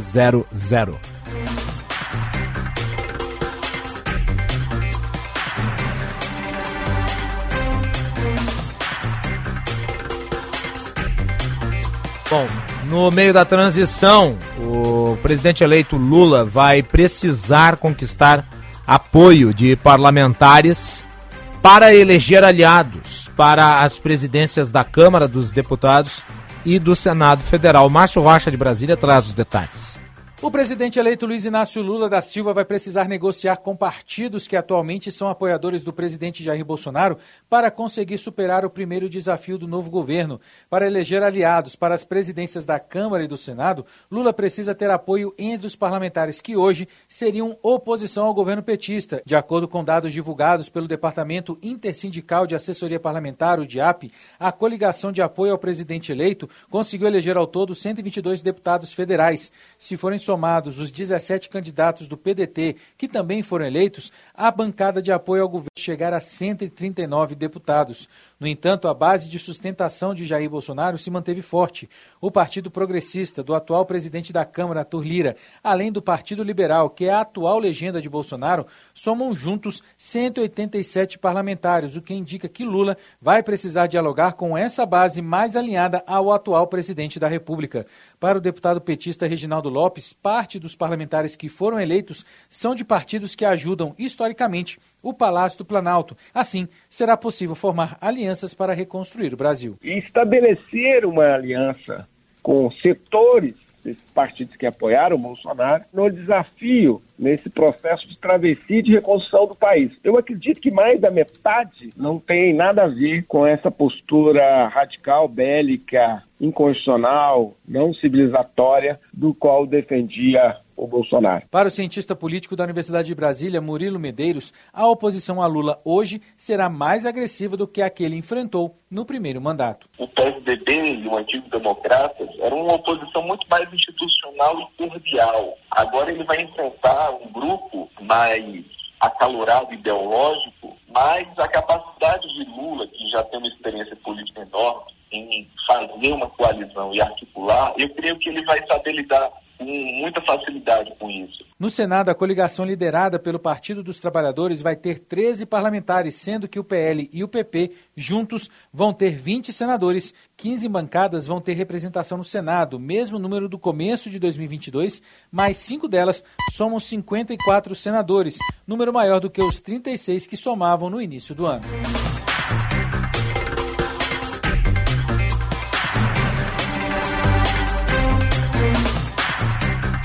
15 e 15. Aí então as informações do Márcio Rocha. Nós vamos conversar agora com um dos líderes do PT, que estava junto de Geraldo Alckmin hoje em Brasília, né, nessa primeira fase da transição. Deputado Paulo Pimenta do PT. Deputado, boa tarde. Boa tarde, é um prazer conversar com vocês, ouvintes da Rádio Bandeirantes. Deputado, qual que é o saldo dessa primeira reunião da transição? Olha, essa reunião ela teve o objetivo, em primeiro lugar, de abrir um diálogo. Né?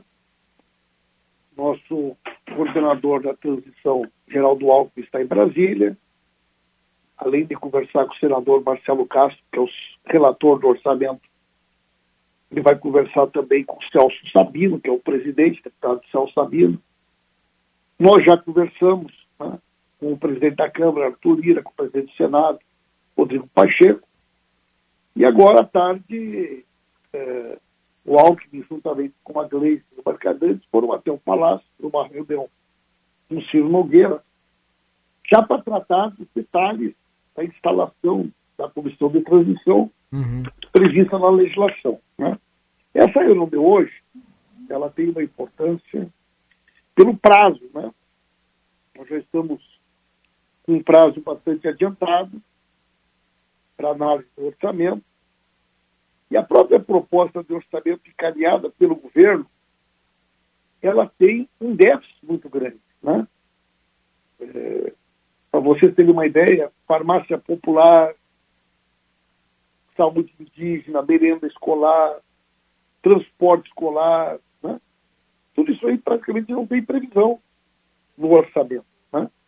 Sim. Além disso, existem uma série de questões que são importantes, que são compromissos que o governo assumiu, que o Lula assumiu durante a campanha eleitoral, e que nós queremos discutir a possibilidade de adequação do orçamento do ano que vem com aquelas propostas que foram né, aprovadas pelo povo quando escolheu o presidente Lula, né, nosso, nosso presidente.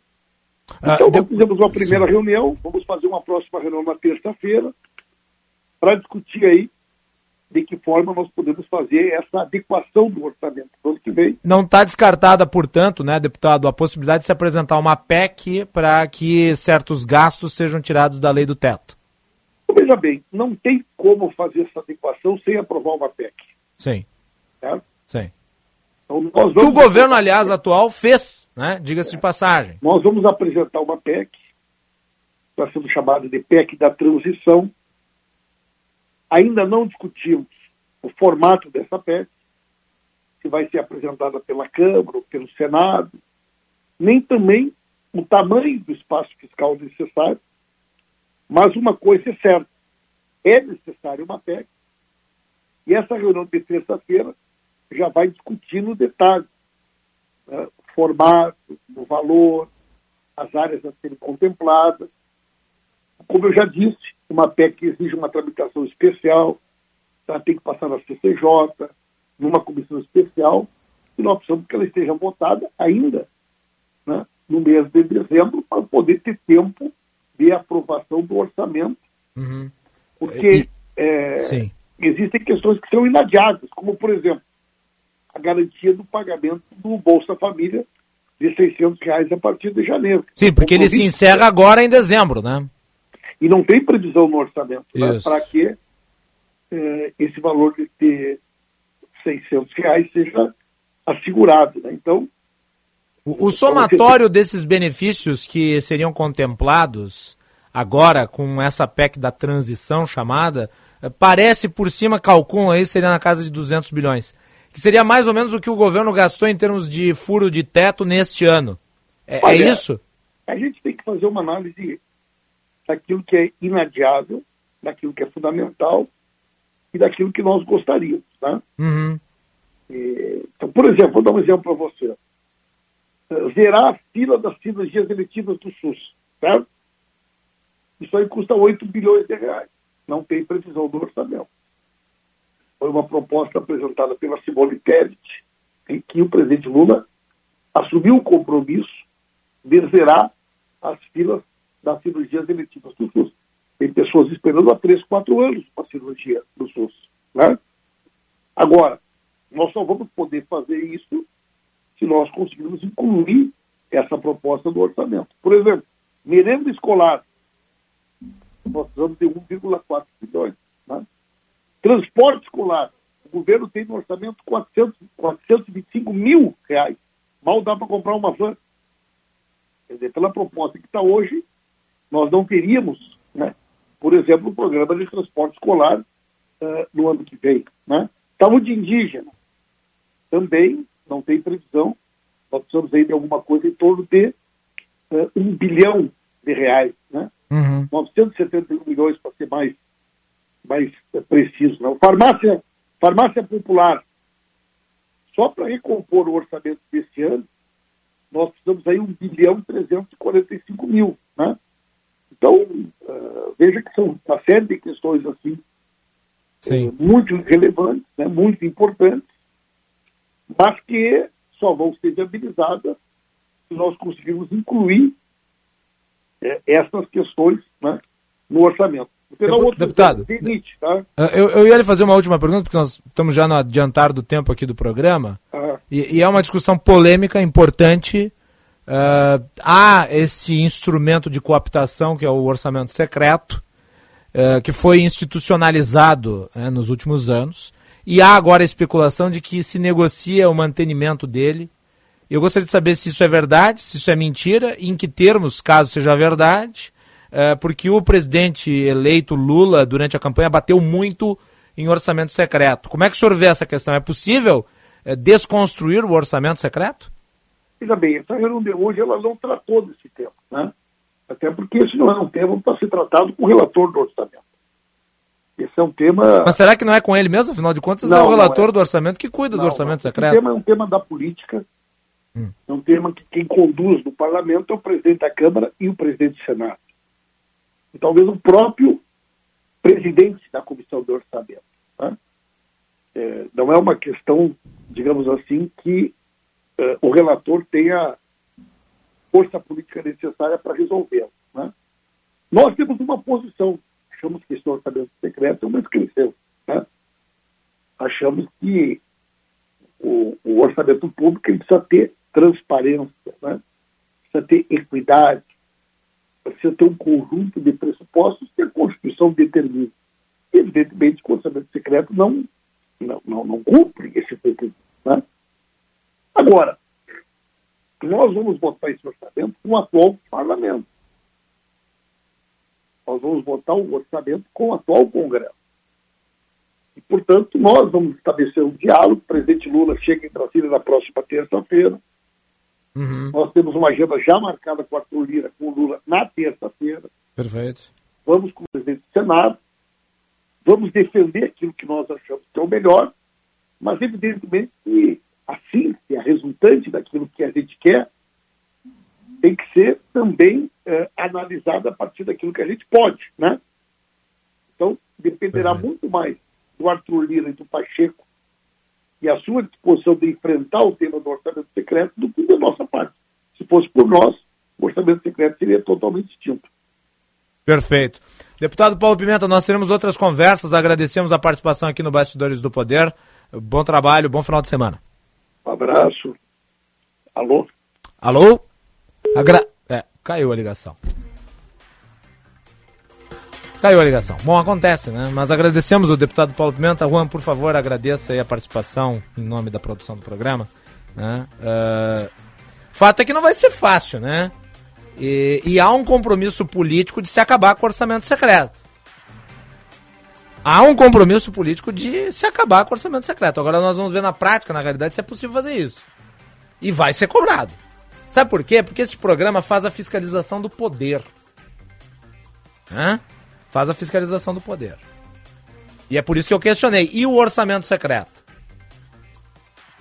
Não deixaremos esse assunto de lado. Voltamos.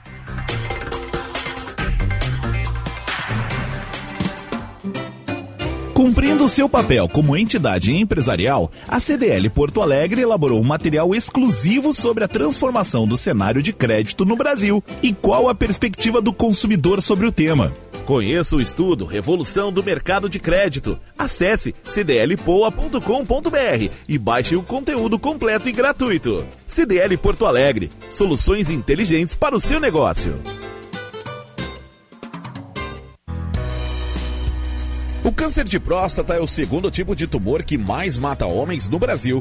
Por isso, durante todo este mês, o Cremers abraça a campanha Novembro Azul. A prevenção é a melhor forma de combater o câncer de próstata, que só costuma apresentar sintomas quando já está avançado. O exame anual com o médico urologista é fundamental para um diagnóstico precoce, que aumenta as chances de cura. Cremer 70 anos, protegendo a boa medicina.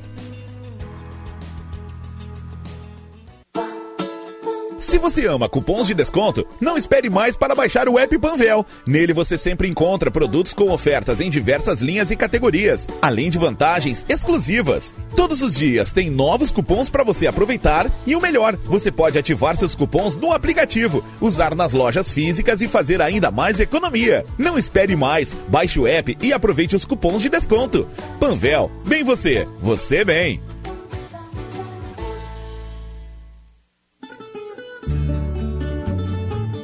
Conheça a pousada Olival Vila do Segredo. Azeite e hospedagem prêmio. Em Caçapava do Sul, no Pampa Gaúcho. Uma experiência de aromas e sabores. Primeira pousada na Rota das Oliveiras.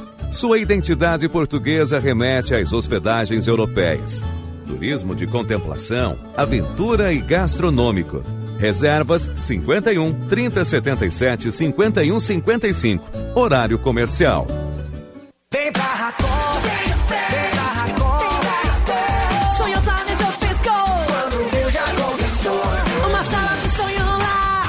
Moto pros corre pra cá e pra lá. Um carro pra dar um rolê. E uma casa pra viver. Você pode conquistar, vem pra Racon. Vem, vem pra Racon. Vem, vem pra Racon. Sonho planejou, piscou.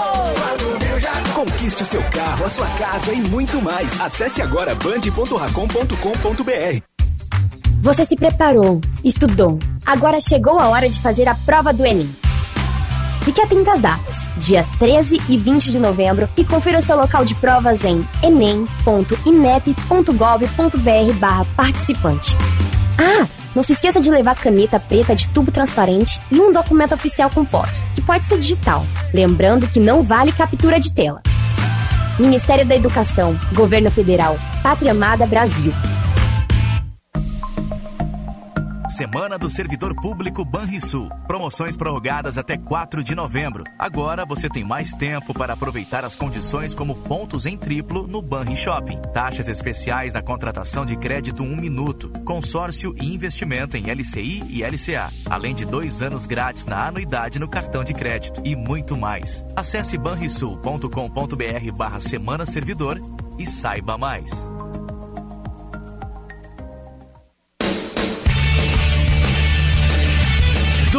Para fechar o ano ao lado da torcida.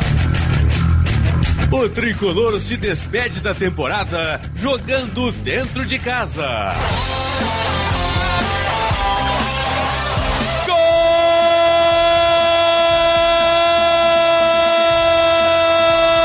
Grêmio e Brusque, com narração de Marcos Couto. Do Grêmio Vitelo! Nesta quinta-feira, o futebol da Bandeirantes começa às sete da noite, com Diogo Rossi e o jogo aberto.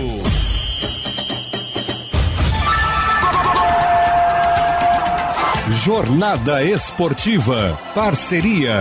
Talco Pó Pelotense. Banrisul. Espaço Luz. KTO.com. Sinoscar. E Sanar Farmácias. Bandeirantes. Fechada com você. Fechada com a verdade. Você está ouvindo Bastidores, do, Poder, na Rádio Bandeirantes. Com Guilherme Macalossi. 15 horas e 29 minutos, a temperatura em Porto Alegre 21 graus e 6 décimos. Ô, Juan, você sabe que tem gente que tem assim uma interlocução melhor com Deus, né? É. Tem uma proximidade, assim, uma, uma capacidade de compreensão que nós, meros mortais, não temos.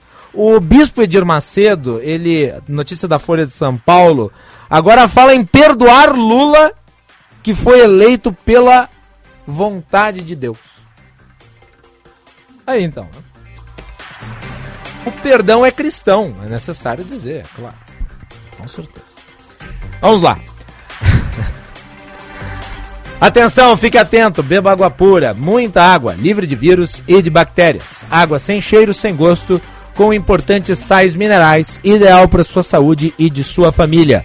Purificadores e mineralizadores de água natural, gelada e alcalina, com ou sem ozônio na WaterSul. Ligue WaterSul 3231 4567. Visite o site www.watersul.com.br. WaterSul, atenção total ao cliente.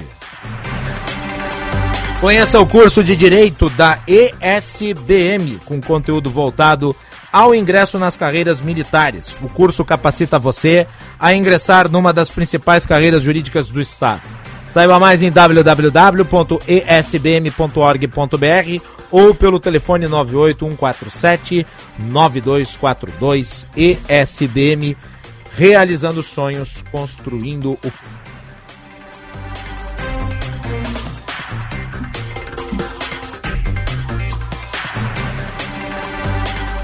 Bom, ainda há problemas envolvendo né, o tráfego de, de caminhões, de carros eh, pelas rodovias interestaduais, principalmente em Santa Catarina. Há ali ainda um conjunto muito grande de bloqueios e o gabinete de crise do Rio Grande do Sul se reúne com autoridades catarinenses para definir as ações que impeçam o impacto dos bloqueios em setores de medicamentos e alimentos no estado gaúcho. Jean Costa traz os detalhes. O secretário de Segurança Pública do Rio Grande do Sul, Vânio Santa Rosa, garantiu a continuidade das ações do gabinete de crise instalado pelo governo gaúcho para monitorar as manifestações antidemocráticas que ocorrem pelo Estado. De acordo com Santa Rosa, a pasta mantém diálogo com a Secretaria Estadual de Saúde, empresas e sindicatos estaduais quanto ao monitoramento dos bloqueios em Santa Catarina, que geram preocupação nas áreas, especialmente pelo risco causado pela falta de abastecimento dos produtos. O secretário confirmou também que tem conversado com as autoridades catarinenses sobre o impacto da situação. Dentro da área nós conversamos, estamos conversando e esse é um dos pontos que nós vamos é, tratar agora na reunião para fazer essa interação junto com outro estado. É uma preocupação nossa e é se perdurar esses pontos de bloqueio de começar a haver algum desabastecimento, digamos assim. Em relação aos ataques contra profissionais da imprensa, ele condenou as agressões e destacou que os envolvidos na cobertura dos atos ilegais serão escoltados pela polícia. Montamos atrás do QG da Brigada um ponto de acolhimento dessas equipes da, do, dos profissionais de imprensa e a partir dali elas passaram a ser acompanhadas e não tivemos nenhum outro problema com relação a isso. Mas é lamentável condenar essa essa, essa agressão com relação aos profissionais da empresa. Tivemos, assim, para você ter uma ideia, as pessoas que foram visitar a Feira do Livro e em função daquele enorme de pessoas gritando e se manifestando, causou um pouco de medo. A Secretaria de Segurança Pública mantém aberto o canal 188 para que a população denuncie, em caso de detecção, qualquer ato ou atividade ilegal em rodovias federais e estaduais. Muito bem, 15h33 hora certa para o Hotel Express Rodoviária. Conforto e economia é no Hotel Express Rodoviária, ligue 3085 5500. Eu peguei informação em Balneário Camboriú, que é um dos grandes pontos turísticos de Santa Catarina, teve mais de 70% de cancelamento de reservas em hotéis nesse final de semana por conta desses bloqueios. Essa gente está asfixiando a economia. Em estados em que a maior parte dos votos foram a favor do atual presidente da República. É importante destacar o seguinte: inclusive pessoas que votaram no presidente estão sendo prejudicadas pela ação de agentes radicalizados e golpistas. Essa gente não sabe o que faz. Muito bem, e nós temos uma aniversariante hoje na casa. Temos, temos. Estava aqui conosco na cobertura das eleições. Apresentadora do Band News, Happy Hour e também do Band Cidade, a nossa querida Lúcia Matos, né? Está aí com né, o seu aniversário hoje. Em breve vou ali dar um beijo nela e parabenizá-la pessoalmente. Mas como é uma tradição desse programa, né, a gente pede e sempre a gente recebe. Uh, nós vamos aqui cantar o parabéns especial, né, que é uma tradição, e esse programa é feito de tradições. A nossa querida ex-presidente Dilma Rousseff, sempre que tem aniversário aqui na Band, ela manda o seu parabéns e nós vamos tocar aqui para Lúcia Matos, em homenagem, né, em búlgaro antigo, né, Happy Birthday to You, na voz de Dilma Rousseff.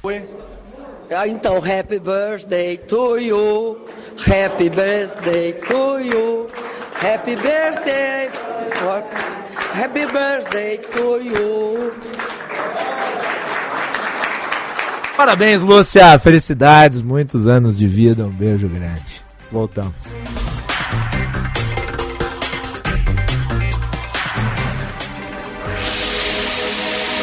Cidades Excelentes.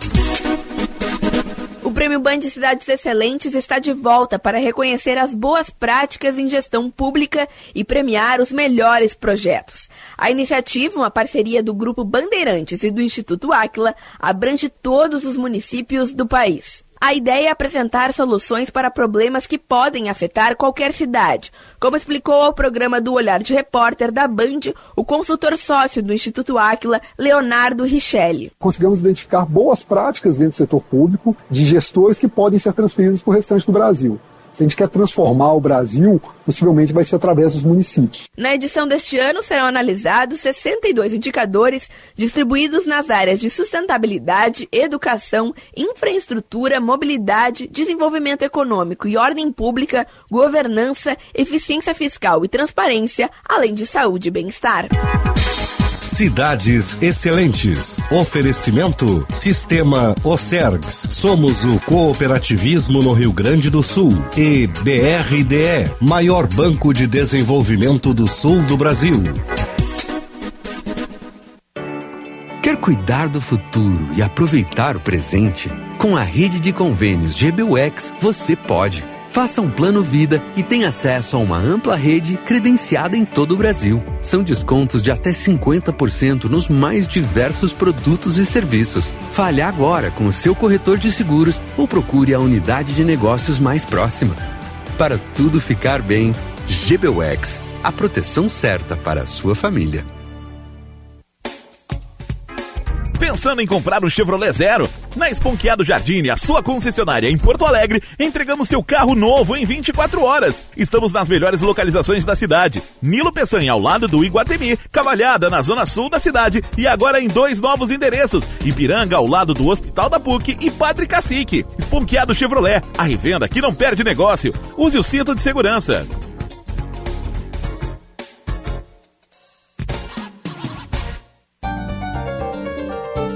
Precisa enviar uma encomenda? Conte com a Viopex Encomendas Expressas, uma empresa do grupo Ouro e Prata. Com ela, a sua mercadoria está segura da coleta até a entrega e você pode acompanhar pelo rastreamento. E tem mais, estamos presentes em mais de 10 estados do Brasil.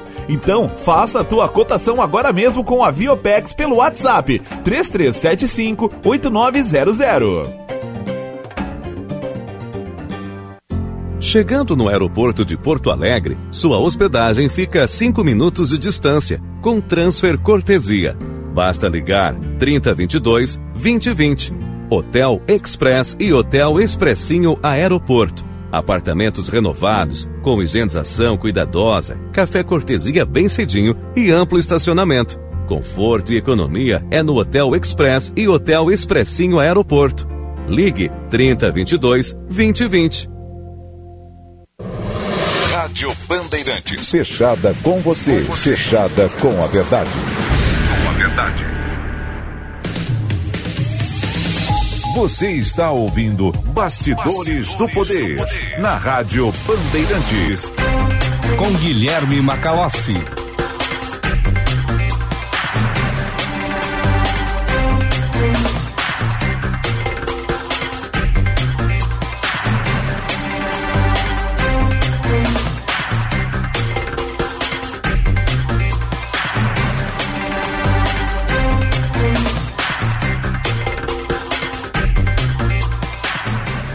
15 e 39, a temperatura em Porto Alegre 21 graus e 5 décimos. O dia tá muito bonito aqui na capital.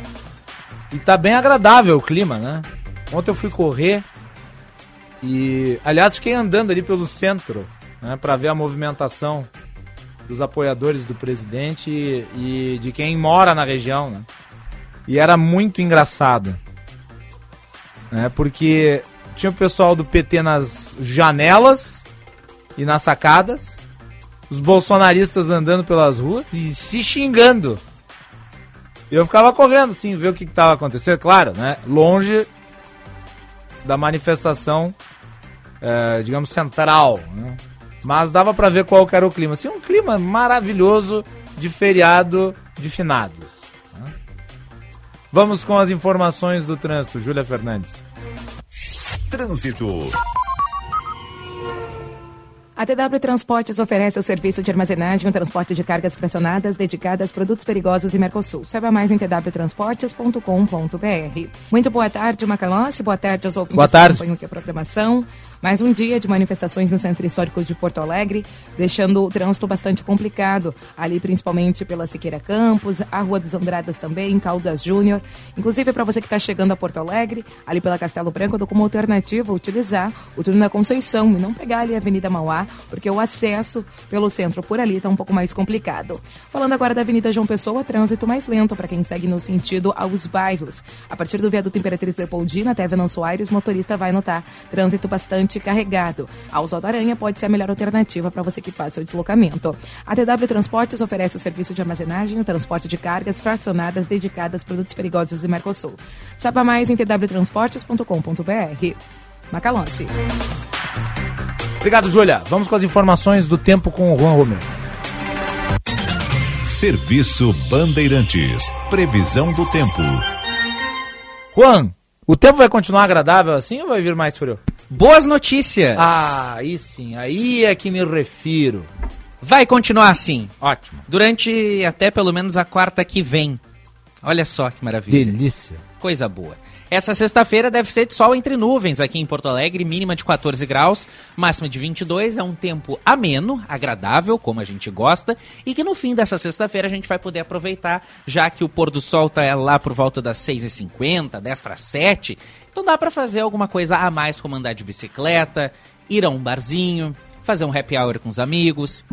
Tanto hoje quanto amanhã dá para fazer isso. Vislumbrar as belíssimas paisagens do pôr do sol de Porto Alegre. Exatamente, Hum. visitar locais Ir que pra não praia, quem puder. Esse fim de semana vai estar bem propício para uma praia. Não vou mencionar quem, mas dois colegas nossos se encontraram no avião.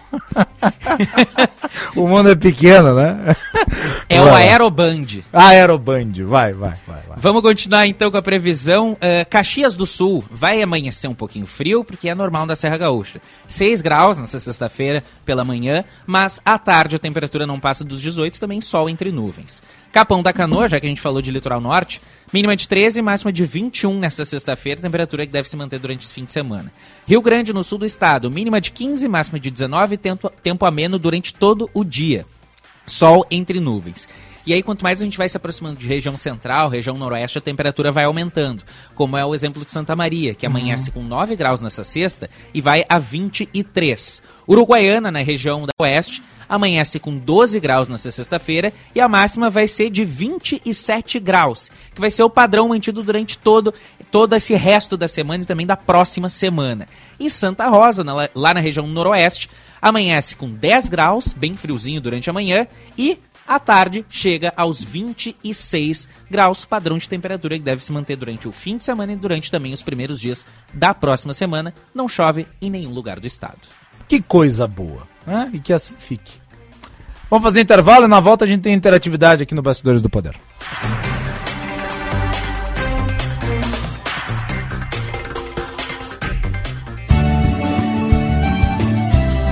Agronotícias com Eduarda Oliveira. Municípios gaúchos têm até o dia 4 de novembro para selecionar beneficiários de cisternas. O manual que contempla as diretrizes de programa do governo referente ao eixo estratégico Irriga Mais RS Cisternas foi divulgado pela Secretaria da Agricultura, Pecuária e Desenvolvimento Rural. Serão beneficiários das cisternas pequenos produtores pecuários, pessoas físicas que têm sua atividade principal a produção leiteira, avicultura, suinocultura e a produção de hortifruti grangeiros, contemplando inclusive assentados da reforma agrária, indígenas e quilombolas. Os beneficiários deverão ter à disposição uma área de telhado para a captação de água das chuvas de no mínimo 100 metros quadrados, assim como sistemas de calhas e canos instalados até o início da execução dos serviços para direcionar a água até os reservatórios. De acordo com o manual, serão priorizados produtores que residem em municípios atingidos pela estiagem na safra 2021-2022, com um decreto de situação de emergência homologado pelo Estado, ainda que expirado o prazo do respectivo ato de homologação. Dentre os municípios com decretos homologados, terão prioridade ainda os com menor índice de desenvolvimento socioeconômico. Agronotícias. Oferecimento Senar RS. Vamos juntos pelo seu crescimento. De tudo atacado e varejo. Atendimento diferenciado e personalizado. Embalagens em geral, materiais de limpeza para sua casa, empresa e condomínios. Produtos para confeitaria e restaurantes. Com ótimos preços e descontos à vista. Venha nos visitar. Avenida do Forte, 1155. Contate pelos fones 51 3381 3591 e WhatsApp 51 9 91 91 8771. Vem pra De Tudo!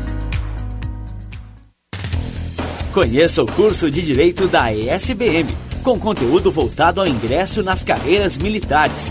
O curso capacita você a ingressar numa das principais carreiras jurídicas do Estado. Saiba mais em www.esbm.org.br ou pelo telefone 51 981 47 92 42. ESBM, realizando sonhos, construindo o futuro. Militec 1 é o primeiro e o melhor condicionador de metais do mundo. Militec 1 age diretamente nos metais do motor do seu carro. Sua tecnologia e capacidade de adsorção deixa esses metais 17 vezes mais resistentes, reduzindo o atrito em até 85%. Militec 1 resulta ainda em economia de combustível, potência, economia e proteção. Só com Militec 1. Use e comprove. Cinema combina com pipoca, pipoca quentinha e um filme bom. Filme tem que ser no cinema, um cinema que combine com você. Você combina com GNC. Filme combina com cinema, você combina com GNC. GNC. Todas as sensações do cinema. Nossa videoconferência com a Alemanha foi um sucesso. Viu? É para isso que eu pago a internet. Conheça a Blue 3, internet corporativa de alta performance via fibra ótica, com estabilidade total e 100% da velocidade contratada. Tudo para você ter mais desempenho no seu negócio. Tudo para você ter internet de verdade. Acesse blue3.com.br e consulte a disponibilidade na sua região. Blue 3, internet all day. Venha provar todas as delícias da culinária lusitana no Vivenda Portuguesa. Classificado o melhor restaurante português da capital gaúcha pelo TripAdvisor. No Vivenda, você vai encontrar bacalhau, polvo, frutos do mar e os mais fabulosos doces portugueses. Venha conferir. Um pedacinho de Portugal pertinho de você.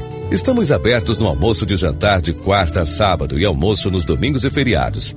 Reservas antecipadas pelo fone 3136-5550. Vivenda Portuguesa. Uma casa portuguesa com certeza. Prêmio Cidades Excelentes, uma iniciativa para reconhecer a boa gestão que faz a diferença na sua cidade.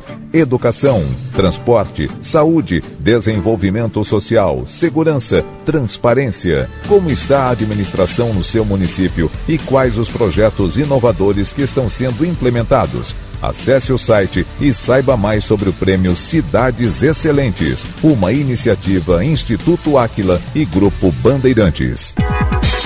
Cidades Excelentes. Oferecimento Sistema Ocergs. Somos o cooperativismo no Rio Grande do Sul. E BRDE, maior banco de desenvolvimento do sul do Brasil.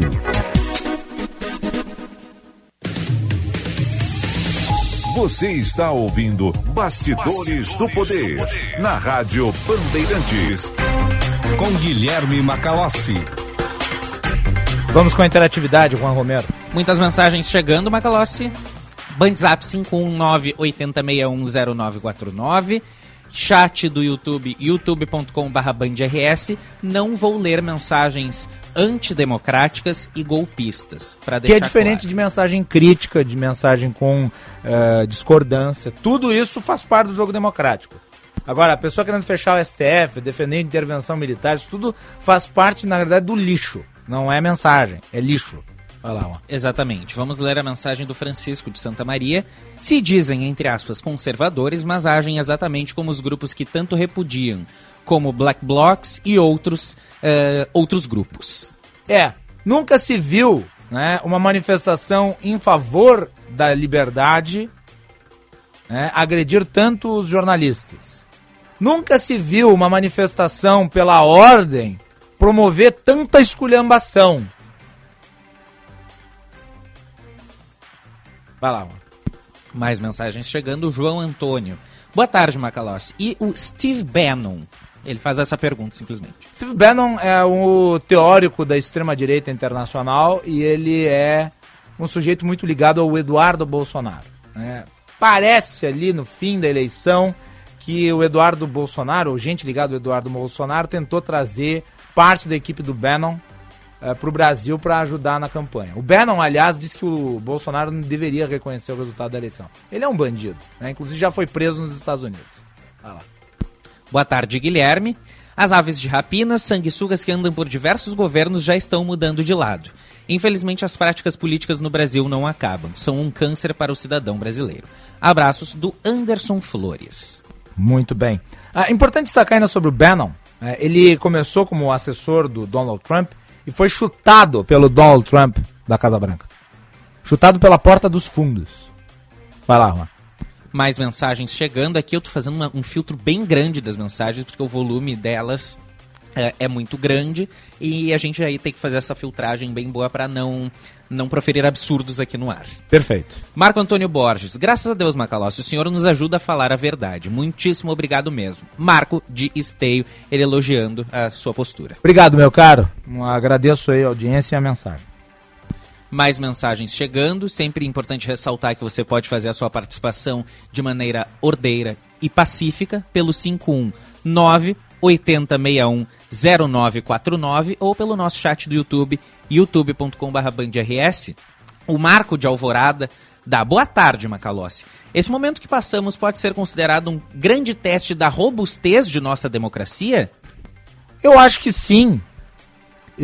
Mas a nossa democracia está prevalecendo. É? Importante destacar. A nossa democracia está prevalecendo. Aí quem não gosta do Lula, quem não gosta do Lula, vai fazer oposição dentro dos marcos da democracia.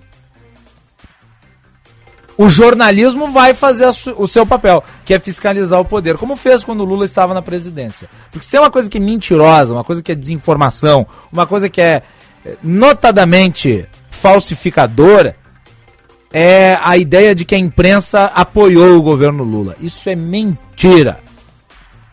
Afinal de contas, foi a Folha de São Paulo que divulgou a primeira entrevista do Roberto Jefferson falando do mensalão. Vamos aqui coletar as capas da revista Veja contra o PT, a época em que estava no governo. Vamos pegar as matérias feitas pelo Estadão, pela Folha, pelos principais veículos do país envolvendo a Lava Jato. E os editoriais. Isso é mentira. A imprensa sempre cumpriu com as suas funções: fiscalizar o poder. E continuará fazendo isso. Vai lá, Juan. Mais mensagens chegando pelo nosso 519-80610949. O Zinho Zanetti dá boa tarde a todos na Band RS. Ele que é o nosso ouvinte fiel da cidade de Criciúma, Santa Catarina, e diz que está ligadinho por aqui. Um beijo. E Já encerramos aqui as nossas mensagens, porque grande parte é em relação a xingamentos é, de baixo calão e que a gente acha melhor não dar espaço para esse tipo de manifestação. Que é diferente da discordância. A discordância pode ser feita. Mas pedir intervenção militar não é discordância, até porque pedir intervenção militar é a cassação dos direitos de todos, né? em nome de um ideal abstrato. Vai lá, Antônio, queria falar? O Ivair Antônio Coutinho, de Novo Hamburgo, faz uma provocação. Quando o jornalista vem com o termo ato antidemocrático, já dá para ver de que lado sopra o vento. Sim, do lado da democracia. Né? Muito bem. Ah, ô Braguinha, vamos encerrar com o hit? O nosso hit aqui, o hit que a gente gosta. Isso que é especial. Né? Vamos lá. Essa música tá fazendo sucesso em todas as paradas. O Toca aí pra nós. Xandão. Os instintos mais primitivos. O Xandão. Xandão. Os instintos mais primitivos. O Xandão. Xandão. O buraco comigo é mais embaixo. Xandão. É isso aí, pessoal. Nós voltamos amanhã. O Xandão. Xandão. Os instintos mais primitivos. O Xandão. Xandão. Você ouviu Bastidores, do, poder, na Rádio Bandeirantes. Com Guilherme Macalossi.